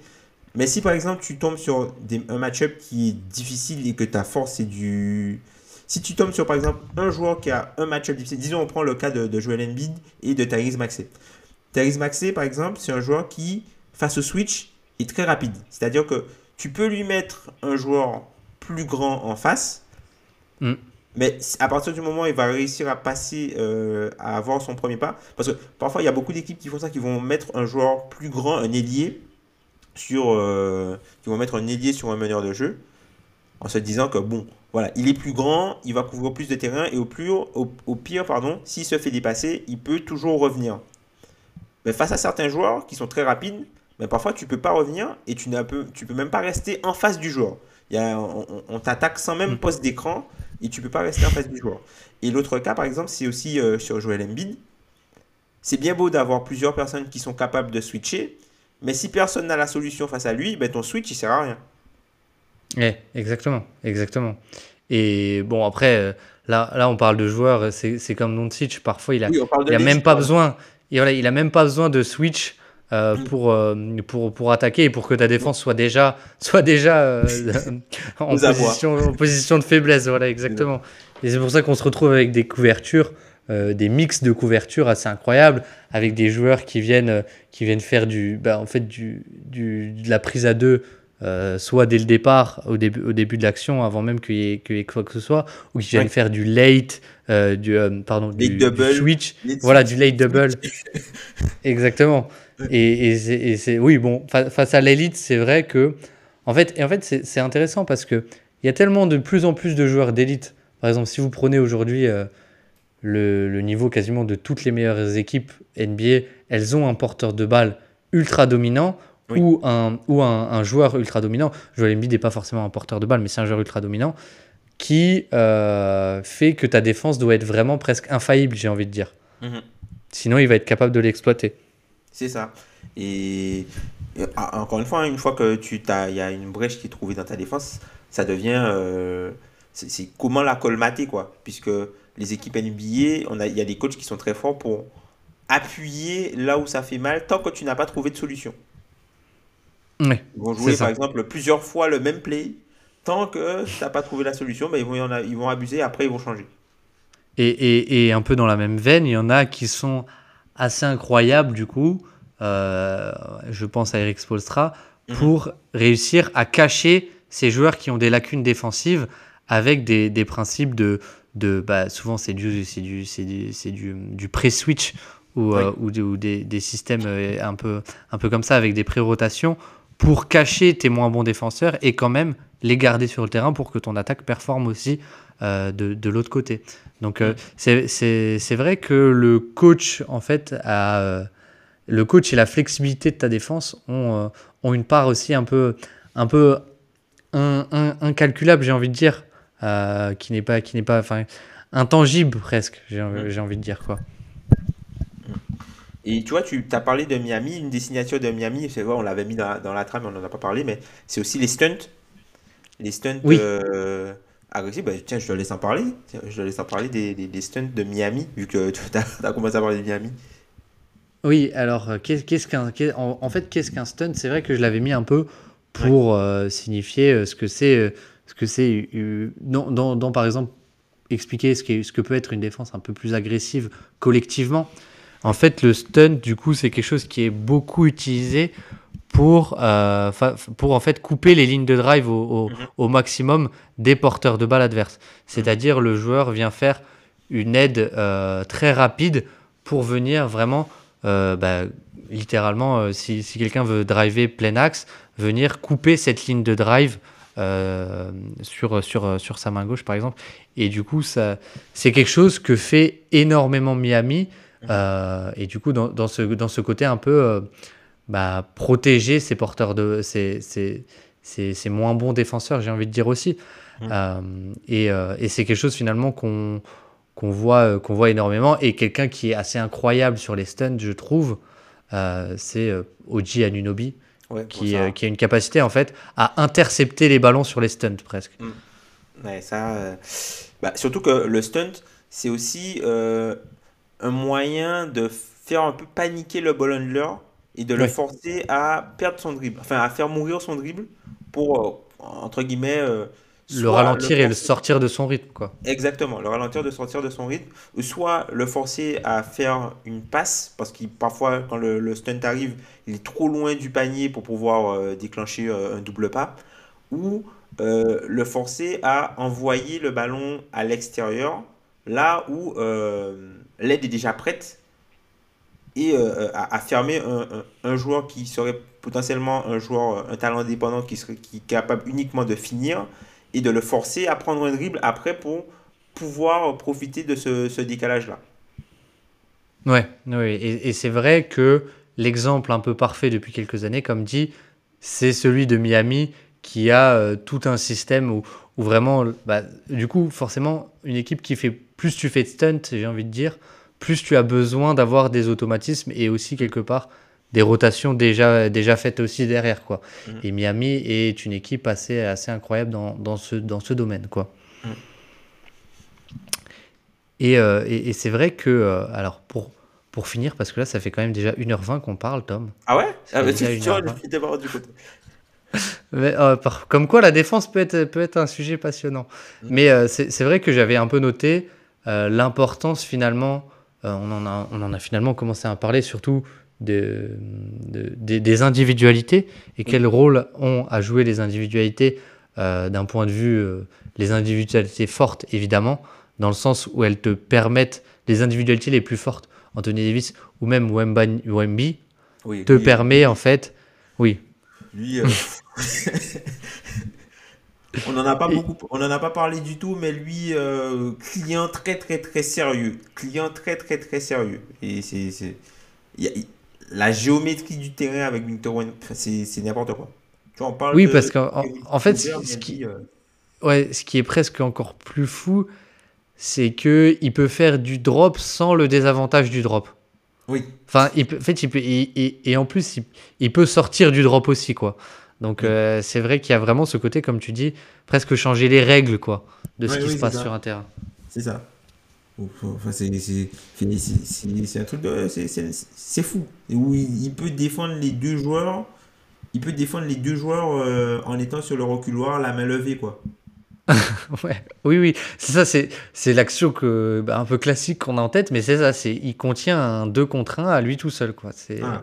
C'est assez fou. Et, euh, et oui, du coup, l'individualité forte, bon, on en a déjà un peu parlé, mais euh, euh, c'est, va, va, soit tirer un de tes systèmes, va faire que tu excelles dans un de tes systèmes.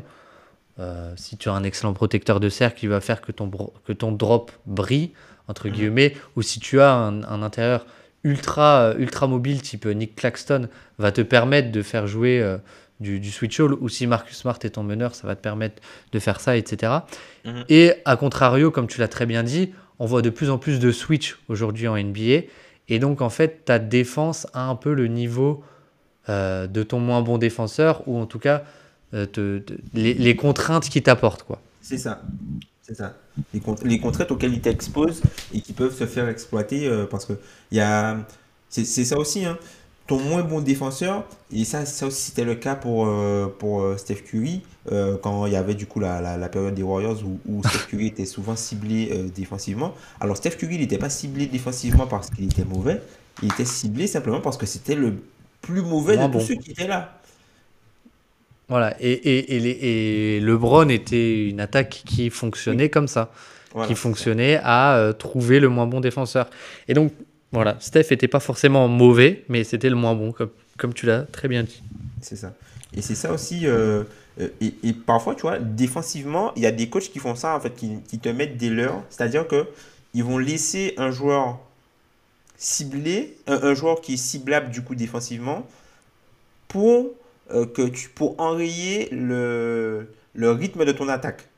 Parce que qu'est-ce qui, qu'est-ce qui va se passer? C'est que toi, tu vas voir que tu as un mismatch permanent sur le terrain ben, plutôt que de dérouler ton système euh, offensif et, de, et de, de, dérouler entre guillemets ton, ton, ton, playbook, ben, tu vas essayer d'enfoncer à chaque fois le mismatch et ça peut, ça peut euh, entre guillemets, euh, te faire sortir de ton, de... ton rythme offensif. Et, l'exemple et l'exemple ouais, et l'exemple presque parfait, je trouve, de ce que tu viens de dire, mais c'est le match qu'on avait eu, hein, on avait eu un Warriors Celtics cette saison qui était vraiment euh, qui était excellent. Et en fait, c'est Stephen Curry qui est sur le terrain avec 5 fautes. Et les Celtics passent leur temps, alors qu'ils pourraient trouver de très bons tirs, à juste le cibler. Sauf que Steph défend plutôt bien. Et les Celtics sortent complètement de leur rythme, en fait, euh, offensif. quoi. Et c'est assez fascinant, ouais. Et ça, c'est une stratégie de la défense. C'est ça. C'est ça. Et, et qui a marché puisque ça a complètement, dans ce match-là, enrayé. Voilà, c'est ça. C'est ça. Et, et, quelque chose. Alors, je, je, me demande si ça pourrait rentrer dans ce cas ou pas. C'est euh, tout ce que font euh, les Cavs un peu autour euh, des mauvais défenseurs quand ils les font rentrer. Je me demande aussi à quel point c'est pas une nécessité pour faire rentrer leur attaque. Mais en fait, ils donnent volontiers aussi euh, la mismatch, surtout euh, dans, dans, dans, les systèmes qu'ils ont, ils, donnent volontiers la mismatch parce qu'ils switchent beaucoup, euh, notamment bah, que ce soit George Young ou des, des, joueurs comme ça, parce qu'en fait derrière ils ont littéralement la raquette, la raquette ultime défensivement quoi. Clairement, clairement, clairement. Même si on voit que depuis de, temps en temps, comparé à la saison dernière, il y a beaucoup plus de stagnant entre les deux. Ou bah, depuis le retour de, de, de Moublé, les jeux, les, on essaie d'avoir un petit peu plus 48 minutes de, de haut niveau euh, défensif plutôt que beaucoup de minutes avec les deux ensemble et des minutes avec euh, un autre euh, intérieur qui serait moins bon. Exactement, exactement. Mais du coup, tout ça, tout ça nous amène un peu, nous, un peu, nous amène un peu à la conclusion de, de, ce podcast où on va quand même parler des, des, individualités, des individualités et on va que parler des bonnes. Je ne t'ai pas demandé de préparer ta, ta, ta All NBA euh, mauvais défenseur.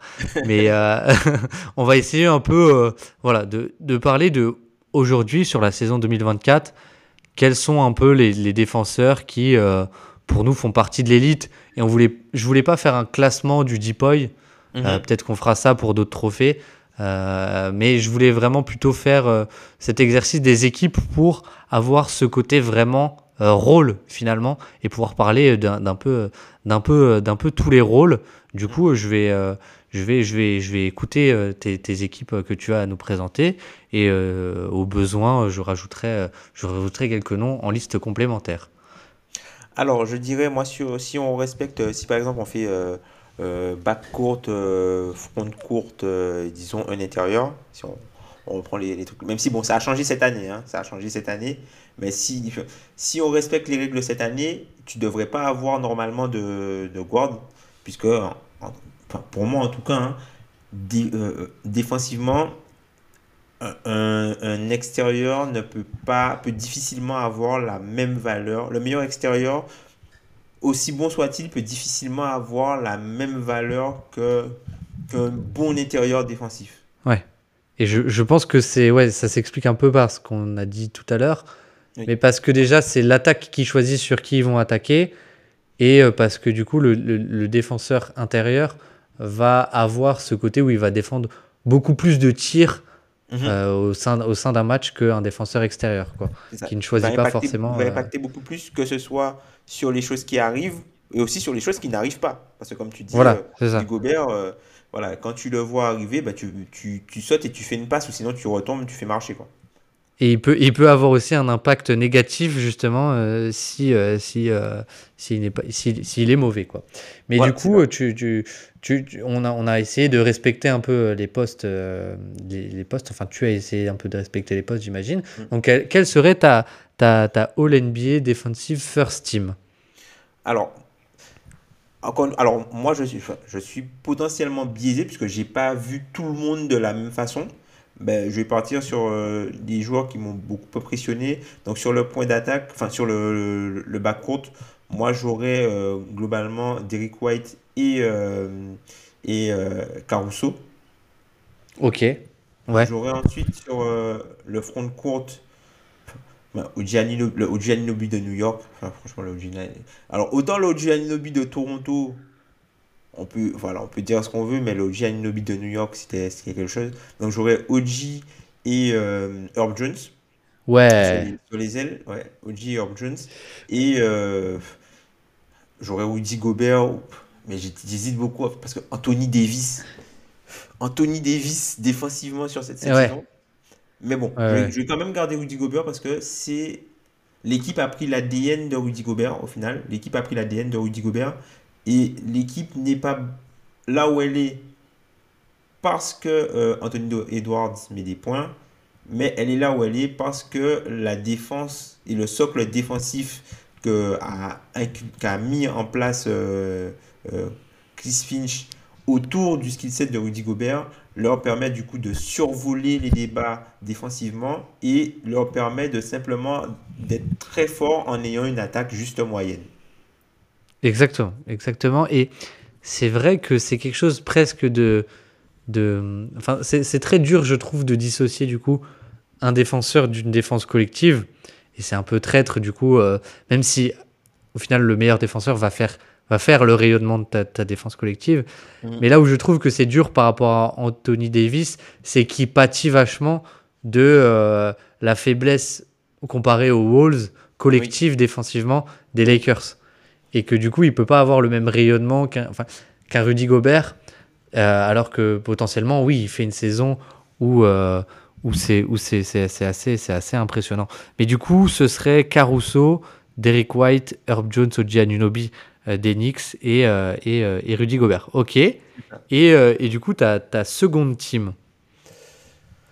Alors la, la seconde team, c'est un petit peu plus compliqué. Comment dire? Enfin, encore une fois, comme il n'y a, a que deux équipes, il y a que deux équipes, c'est difficile.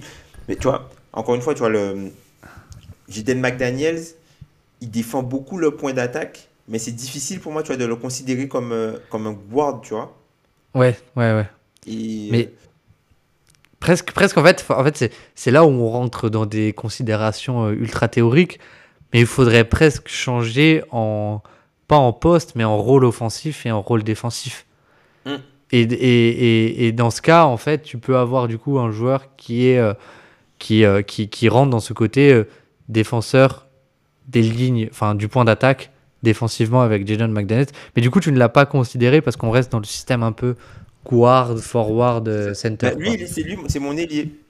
C'est l'un, de, mes ailiers. Alors que je retrouve. Alors, j'avais noté qui moi le- Sur, les lignes extérieures, qui est-ce que tu as pu noter? Je, je, Holiday, est-ce que tu l'as, considéré ou pas? Parce que c'est quand même un joueur qui a une forte. Je l'ai considéré. Mais je crois pas que j'avais regardé. J'avais mis, mis quelqu'un d'autre euh, à la place de Jrue. Je crois On pourrait penser aussi à Dyson Daniels Non. euh, sur les lignes extérieures, mais qui a pas peut-être le. Enfin, le, le- enfin, c'est un peu. Après, euh, Caruso a pas non plus euh, énormément de minutes. Mais c'est un peu ce syndrome de. euh, tu peux pas autant impacter un match parce que tu as moins de minutes, quoi, tout simplement. C'est ça. Euh, bah écoute, on va partir. Même Chris Dunn aussi, j'aime beaucoup Chris Dunn, hein, franchement. À Allez, on va Utah, ouais. sur Chris Dunn. On va partir Allez. Dunn. Allez. Ok. Donc Chris Dunn, Jaden McDaniels Ouais. sur. euh, Enfin, du coup, Jaden McDaniels en forward. En, Du coup, en- en forward. Alors, ça risque de faire un peu haut, mais à chaque fois que je l'ai vu, il m'a fait bonne impression. Mais du coup, en, en, en titulaire sur le, le poste 2, euh, j'aurais mis KCP. Parce que à chaque Ouais. fois, alors, je suis peut-être biaisé, mais à chaque fois que je l'ai vu, il m'a fait très bonne impression. C'est le match de Noël, je crois, ou un match contre les Warriors, où il fait un match assez, assez incroyable. Ouais, hein. il fait des matchs fous. Ouais. Il y a même, tu vois, Ouais. il y a même Melton aussi qui, qui est bon, mais bon, il n'a pas beaucoup de minutes. Ouais, ouais, de, de Philadelphie. C'est ça. Euh, c'est vrai que moi, j'aurais, j'aurais, j'aurais peut-être envie de mettre Dyson Daniels en vrai. Ouais. Que- Ah, Jalen Suggs. Est-ce que tu as considéré Jalen Suggs? Oui, oui, j'ai considéré Jalen Suggs, j'ai considéré Jalen Suggs parce que lui aussi il est exceptionnel sur euh, tout ce qui est navigation euh, à travers les écrans. Malheureusement, Jalen Suggs, depuis, ça fait un petit moment que je ne l'ai pas vu, du coup, puisque Orlando, je les ai moins vus récemment. Donc je sais pas si, euh, tu vois, mon- ce que j'ai vu sur lui est toujours, en tout cas, ce que j'ai vu sur lui sur le début de saison était total, littéralement exceptionnel. Hein. Ok, une fois, du le coup, public défensif, euh, tu vois. ouais, pour un guard, c'est assez, c'est assez phénoménal. Mais euh, ok, ok. Et du coup, alors attends, je, je- faut que je, faut que je me concentre. Tu as pris Chris Dunn, tu as pris euh, KCP, Jaden McDaniels, et du coup, il te, il te manque deux joueurs. Alors, j'ai Jimmy Butler. À chaque fois, moi, il m'impressionne, Jimmy Butler, même si ça. Enfin. Je trouve. Alors, c'est peut-être pas, le, c'est peut-être pas euh, le meilleur, et je pense qu'il y a des joueurs qui sont meilleurs que lui, hein, globalement, peut-être là-dessus. Mais moi, à chaque fois, il m'a, chaque fois que je l'ai vu, en tout cas, il m'a toujours impressionné euh, défensivement euh, cette Ouais. saison. Et comme deuxième intérieur, du coup, j'aurais Anthony Davis. Ok, ok. Et, et juste un peu pour aller dans les. Du coup, les deux places, je suis d'accord, sont un peu euh, obligatoires au poste de pivot, si on reste Ouais. dans cette notion de pivot. Mais euh, qui est-ce qu'on pourrait dire en mention? Wembanyama, mine de Ouais, ouais, Banyama, Porzingis. Chet, Chet aussi est quand même assez. Chet, ouais, Chet, euh, Chet aussi, très fort. Amen, Amen Thompson. Pas Amen Thompson. Ozar Thompson aussi.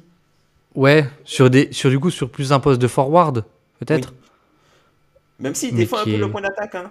Mais oui, Ouais, ouais, ouais. Mais les, les deux, les deux sont des playmakers euh, défensifs pour le coup de de d'élite déjà et c'est assez fou pour de dire ça de, de rookie que ce soit des, des playmakers d'élite défensivement mais ouais ouais ouais et sinon défensivement c'est vrai que moi j'ai j'ai je sais pas mais je sais pas ce que t'en penses donc je, vais- je vais te Ouais. demander parce que c'est intéressant mais Walker Kessler qu'est-ce que t'en penses? Walker Kessler, alors très fort, mais il joue contre des bancs. Et Ouais. c'est c'est ça qui me pose un peu problème, puisque les chiffres sont, les chiffres sont très bons. Il est très fort à la, la protection. Je crois que c'est un des joueurs qui a les- le, le- le plus gros on-off défensif, enfin sur le, le pas on-off défensif, mais le, le on-off sur du coup la, la- le, le pourcentage de tirs pris au cercle Au quand il est sur le terrain, oui. quand il l'est pas. Ouais c'est ça par l'adversaire quand il est sur le terrain, quand il l'est pas. Sauf que c'est contre les bancs. Et c'est ça qui me pose problème en fait pour lui. Là où et c'est aussi joueurs, sur euh, sur euh, sur un petit un petit un petit minutage quoi Voilà, c'est ça. Ouais. Ouais, ouais, ouais, je, je suis, euh, je suis d'accord. Alors attends, je vais aller chercher les stats de on-off.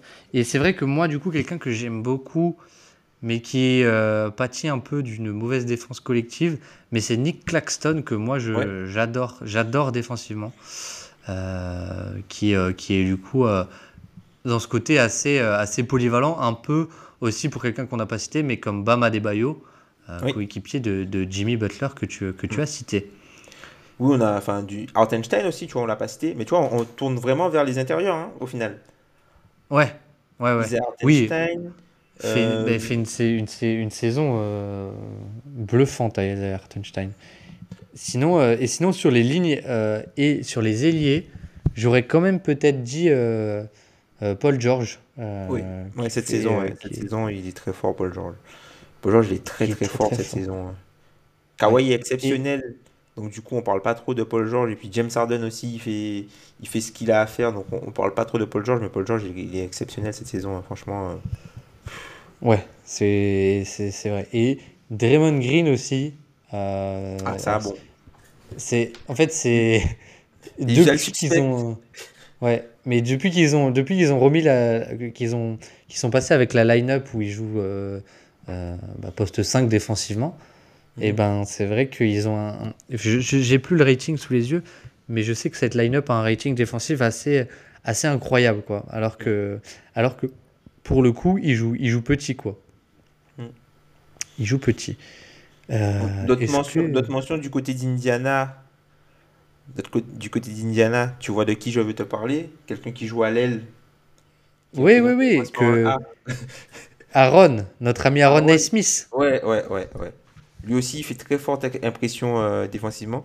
Et limite, tu vois, je- pff, quand je le vois faire ça, je suis un peu déçu finalement que Boston n'ait pas gardé plus longtemps. Ouais, oui, oui. C'est, c'est...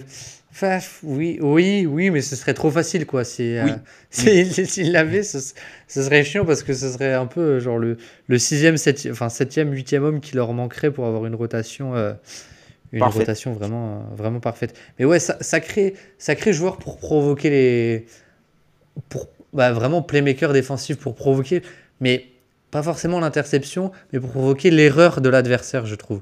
Oui. Euh, il provoque pas mal de passages en force aussi. Euh, mais oui, j'aime j'aime beaucoup Aaron Smith aussi. Euh, est-ce que, est que, est que tu vois d'autres mentions qu'on aurait, pu, qu'on aurait pu oublier ou pas? Vince Williams Jr. J'allais dire, est-ce que, est-ce qu'il y en a à Memphis? Est-ce que tu en as à Memphis Tom? Vince Williams Jr. Est-ce que tu peux, tu peux, tu peux nous en parler un peu, un peu rapidement de, de, de l'ami Vince?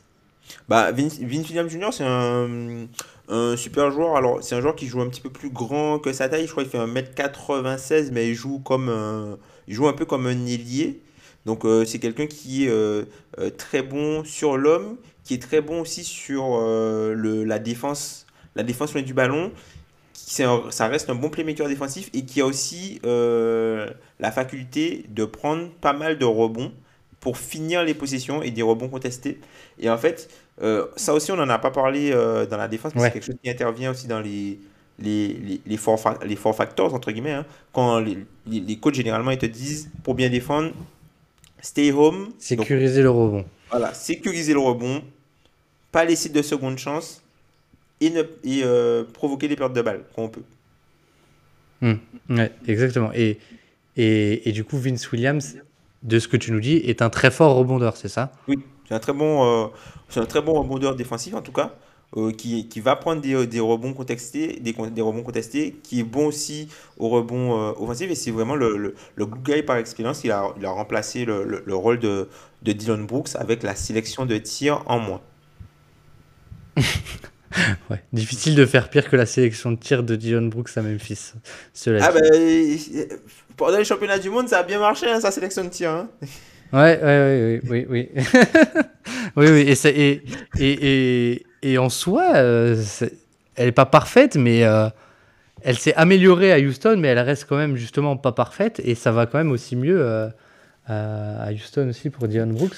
Mais, mais voilà. Est-ce que... Cette saison, il est solide quand même. Hein. Franchement, cette saison, il, il, reste solide, même si il, il, il prend parfois l'attaque en otage. Hein. Faut pas, on va pas, faut, faut, faut, dire les choses comme elles sont. C'est quelqu'un qui peut être amené à prendre l'attaque en, otage, mais c'est quelqu'un qui est très important pour le système des, défensif de, du coup de Houston et notamment, tu vois, son association avec euh, que Fred Van puisque tu vois, Houston, c'est une équipe qui est bonne défensivement, mais d'une façon différente, puisque Houston, eux, ils font leur beurre sur ne pas laisser la transition. Ouais, Ouais, ouais, exactement. Et c'est parce que je, je crois que c'est avec toi qu'on avait eu un échange sur euh, bah, les progrès de certains joueurs dans ce côté. Euh, ah oui, un début de saison. repli défensif, quoi. Ouais, le repli défensif euh, après la perte de balle ou après le, le rebond, c'est une équipe qui se replaçait très très vite. Et du coup, ben, parce que effectivement, on a parlé des couvertures essentiellement sur de l'attaque de demi-terrain, mais ce qui est plus détrimental pour, euh, le, euh, pour une attaque, c'est pour une défense, pardon, c'est toutes les transitions qui vont être générées, puisque la moyenne du, des points par possession sur les transitions, euh, c'est très haut. Quoi. Si tu vas finir sur un 3 bien plus ou, ou, sur un dunk ou potentiellement un truc avec la faute si tu as un défenseur qui revient. Donc, c'est une situation où toi, tu es derrière et il n'y a, a, pas grand monde forcément entre le panier et, et, et, du, ou, du moins ta, ta défense n'est pas replacée au moment où l'attaque arrive en position d'être dangereuse. Donc euh, à partir du moment euh, que tu joues, euh, tu as pas mal de possessions que tu subis sur transition, ben forcément tu auras une mauvaise défense. Ouais, et c'est vrai que c'est aussi peut-être une, enfin presque une arme, comment dire, une arme secrète des bonnes défenses aussi. C'est le fait de perdre très peu de ballons ou d'avoir un très bon repli euh, ou les deux finalement. C'est euh, vrai que, c'est vrai que bah, par exemple, là, euh, voilà, Oklahoma, comme on l'a dit, perd très peu de ballons, Boston perd très peu de ballons, et c'est aussi une des forces de, de, des, des, des Knicks, par exemple, qui, ou, ou, de Houston aussi, qui perd pas forcément, pas forcément beaucoup de ballons, donc, et, et, qui du coup, enfin, les, les points qui font exploser l'offensive rating ou le defensive rating dans le mauvais sens, tu en mhm. concèdes moins. C'est ça. Parfois, vaut mieux faire un mauvais tir qu'une mauvaise passe. Exactement, exactement. ça, c'est, ça, ça doit être tatoué sur le cou de Fred Van Vliet, ça. c'est vrai, c'est vrai. Mais est-ce que tu savais que Fred Van Vliet, attends, mais je vais, je vais retrouver, mais euh, je sais pas si tu l'avais passé, mais il a un nombre de contres cette saison euh, assez hallucinant, Fred Van Vliet. Est-ce que tu savais ça? Ouais, c'est des, je crois que c'est des contres en bas. Genre, c'est des trucs, euh, les swipes, quoi qui sont comptabilisés comme des voilà ils sont comptabilisés comme des contres. C'est ça. Alors attends, mais je vais, je vais te retrouver ça parce que il est à euh, ouais ouais c'est ça. C'est il, est à il est dans le centième centile des guards des point guards en, en, bloc pourcentage. Il est à 1,4%. C'est un score de délié quoi. Euh, alors qu'il est tout petit, mais oui c'est parce qu'il compte euh, il compte beaucoup de de fois où il tape par en en fait il, il vient par en bas quoi. Ça se passe en bas. C'est pas vraiment un compte comme on, comme on peut y penser. Ça. Mais, euh, mais du coup, pour finir, attends, répétons quand même les euh, T All-NBA Defensive Team. Donc, si je ne dis pas de bêtises, Derek White, Alex Caruso, Herb Jones, Oji Anunobi et Rudy Gobert. Mm. Et dans la seconde team, c'est euh, Chris Dunn, euh, KCP, Jaden McDaniels, Jimmy Butler et euh, Anthony Davis. Et du coup, moi, je changerais sans doute juste Jimmy Butler et, euh, et KCP, euh, ou non, et Chris Dunn, allez. Ouais. Ah, je sais pas, un des deux, par Dyson Daniels et Paul Ouais. George. Et voilà. Ouais. Et du coup, ça nous fait, euh, ça nous fait, ça nous fait de belles équipes. Mais, Mais, c'est un peu euh, injuste pour les intérieurs au final, hein, parce qu'il y a quand même, tu vois, il y a des intérieurs qui pour moi ont plus de valeur défensive que des joueurs que j'ai mis par exemple dans le front de courte que je peux pas mettre quoi, si je garde qu'un seul intérieur, tu vois. Mais ce qui est, ce qui est intéressant, c'est que si on faisait peut-être les 10 meilleurs défenseurs de NBA, je, enfin, si Il y on aurait faire une course intérieurs, 10 points. Ouais, ou en tout cas, je pense que- aurait. Il y aurait peut-être que Derrick White. Ouais, ou peut-être peut-être Herb Jones quand même. Peut-être Ouais, Herb oui, Jones, oui, oui. mais voilà quoi, il y aurait 8, 8 intérieurs ou 7, 8 intérieurs quoi. Mm. Et, euh, ouais, et c'est vrai que c'est. euh, c'est, euh, c'est- Mais du coup, si je ne dis pas de bêtises, dis-moi si je me trompe, mais cette année, ils ont enlevé tous les postes ou ils ont mis euh, back court, front court Non, cette année, il y a, il y a plus de postes. C'est comme pour Plus aucun. NBA. Ok, ok, ok. Donc euh, on risque d'avoir. Enfin, théoriquement, on peut avoir une All-NBA Defensive First Team faite que d'intérieur, c'est ça? Bon, je pense pas que ça arrivera, hein, puisque c'est pas parce que tu peux le faire que les gens le Oui. feront. C'est comme Oui. pour les, pour, pour moi, comme, comme pour les All-NBA, hein, je pense que c'est pas parce que les gens, enfin, que c'est pas parce que les votants peuvent euh, faire, euh, tu vois, mettre, euh, 5, Faire- 5 peuvent décider de ne pas faire d'équipe qui n'en feront pas, parce que ça reste des équipes. Et Oui. on a peut-être ça, de se dire, comme c'est une équipe, même si elle jouera jamais, faut qu'elle puisse jouer. C'est vrai. Mais après, mine de rien, dans le comment dire dans le dans le, dans le, dans le mixage Ouais. dans le dans le mixage des voix, tu peux avoir quand même une ou une ou deux euh, anomalies, on va dire quoi, Mm. de, de construction d'équipe. Oui, oui, oui. Bah après, c'est ça. hein. Je pense que c'est pour, euh, c'est pour euh, donner. Ils ont fait ça pour donner un petit peu de latitude, mais je pense que la, la plupart des votants vont respecter Oui. le, le- le principe. C'est sûr que c'est juste que, par exemple, s'il avait été éligible, ils n'auraient pas mis, tu vois, Embiid en, en second team ou Jokic en, en second team, tu vois. Ouais. Oui, voilà. C'est je pense que c'est plus pour éviter ça. C'est Voilà, plus pour éviter. euh, à la marge, quoi. Et voilà, c'est plus pour éviter des, des choses comme ça où euh, tes deux premiers du tes premiers tes enfin tes deuxièmes du MVP étaient pas dans la All NBA First Team ou des ou- enfin bon bref. Voilà. Mais mais en tout cas, je pense qu'on a fait un un bon tour du côté euh, de la défense collective en NBA. Ouais. Euh, et je pense qu'on est d'accord pour dire que euh, la meilleure défense cette année, ça se Alors, c'est- un peu dommage parce que j'aurais bien aimé que ce soit pas la défense avec. Enfin, l'équipe avec le meilleur defensive rating. Mais je pense qu'on est d'accord pour dire que c'est Minnesota malgré tout. Quoi. Minnesota, ouais. Pour, pour l'instant, après avoir du coup en playoff sur cette notion de polyvalence, parce qu'ils ont le personnel pour, mais la problématique c'est que même s'ils ont le personnel défensif pour, est-ce qu'en mettant en place tout ce personnel défensif là, ils vont pouvoir rester viables offensivement? Parce que Mike Conley, qui ne fait pas partie des meilleurs défenseurs, je pense que si tu prends tout l'effectif, Mike Conley, même si c'est un joueur intelligent, ça doit être, allez, peut-être le septième meilleur défenseur de l'équipe. Ouais, ouais, sans doute, sans doute, sans doute.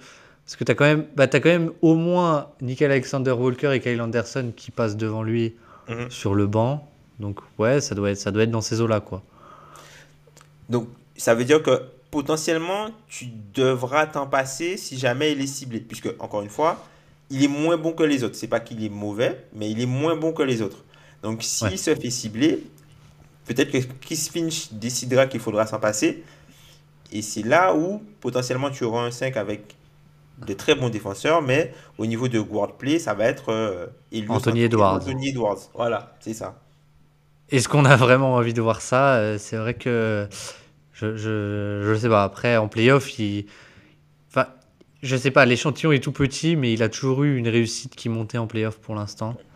Euh, mais euh, c'est vrai qu'on a aussi vu des exemples en fin de match euh, cette saison où il n'y avait pas Mike Conley et où justement on l'a vu beaucoup plus dans un rôle du coup, bah, comme tu dis, presque héliocentrique et où il galérait, notamment le match à Boston. Mm. Euh, si Mm, je ne mm, dis pas de bêtises, celle où, celle où, celle où il se fait doubler avec, euh, avec Anthony, euh, avec Derrick White et Drew Holiday sur le, sur le, sur le, le côté la ligne de touche. Et je sais plus qui avait dit ça, mais Et ils avaient failli gagner en plus. Hein. Ouais, ouais, ouais. Et Ouais, ils étaient en je sais- back-to-back, ils étaient en back-to-back, je crois, ils avaient joué la veille. Ils étaient à Orlando, je crois, et il y avait eu des intempéries justement la veille à Orlando. Ouais, ils étaient arrivés ouais. le matin. C'est ça, ouais, c'est ça. Et je sais plus, ouais, je sais plus qui avait dit ça. Je, je me demande si c'est pas Titouan Cronier, mais qui avait dit en gros, je sais pas ce que, à quoi ressemble l'enfer, mais euh, franchement, ça doit pas être loin d'une prise à deux. Je roule l'idée d'Eric White mi-terrain, quoi. Ouais. Mais ouais, en tout cas, merci beaucoup, euh, Tom, d'être passé, euh, d'être passé pour faire ce, ce, ce, ce format, cette petite discussion ouverte autour de la défense. Merci à toi, merci à toi de, de- de m'avoir invité. Puis c'est- c'était un plaisir, et puis c'est une discussion qu'on va sûrement poursuivre euh, peut-être euh, sur, sur Twitter, ou enfin voilà quoi. Ou qui sait un jour Ah. dans la vraie vie, dans un bar, ou un truc comme ça. hein. Écoute. Ah bah là, avec plaisir, avec plaisir. Franchement, je pense que on peut terminer ce podcast sur une invitation dans un bar. c'est ça, carrément.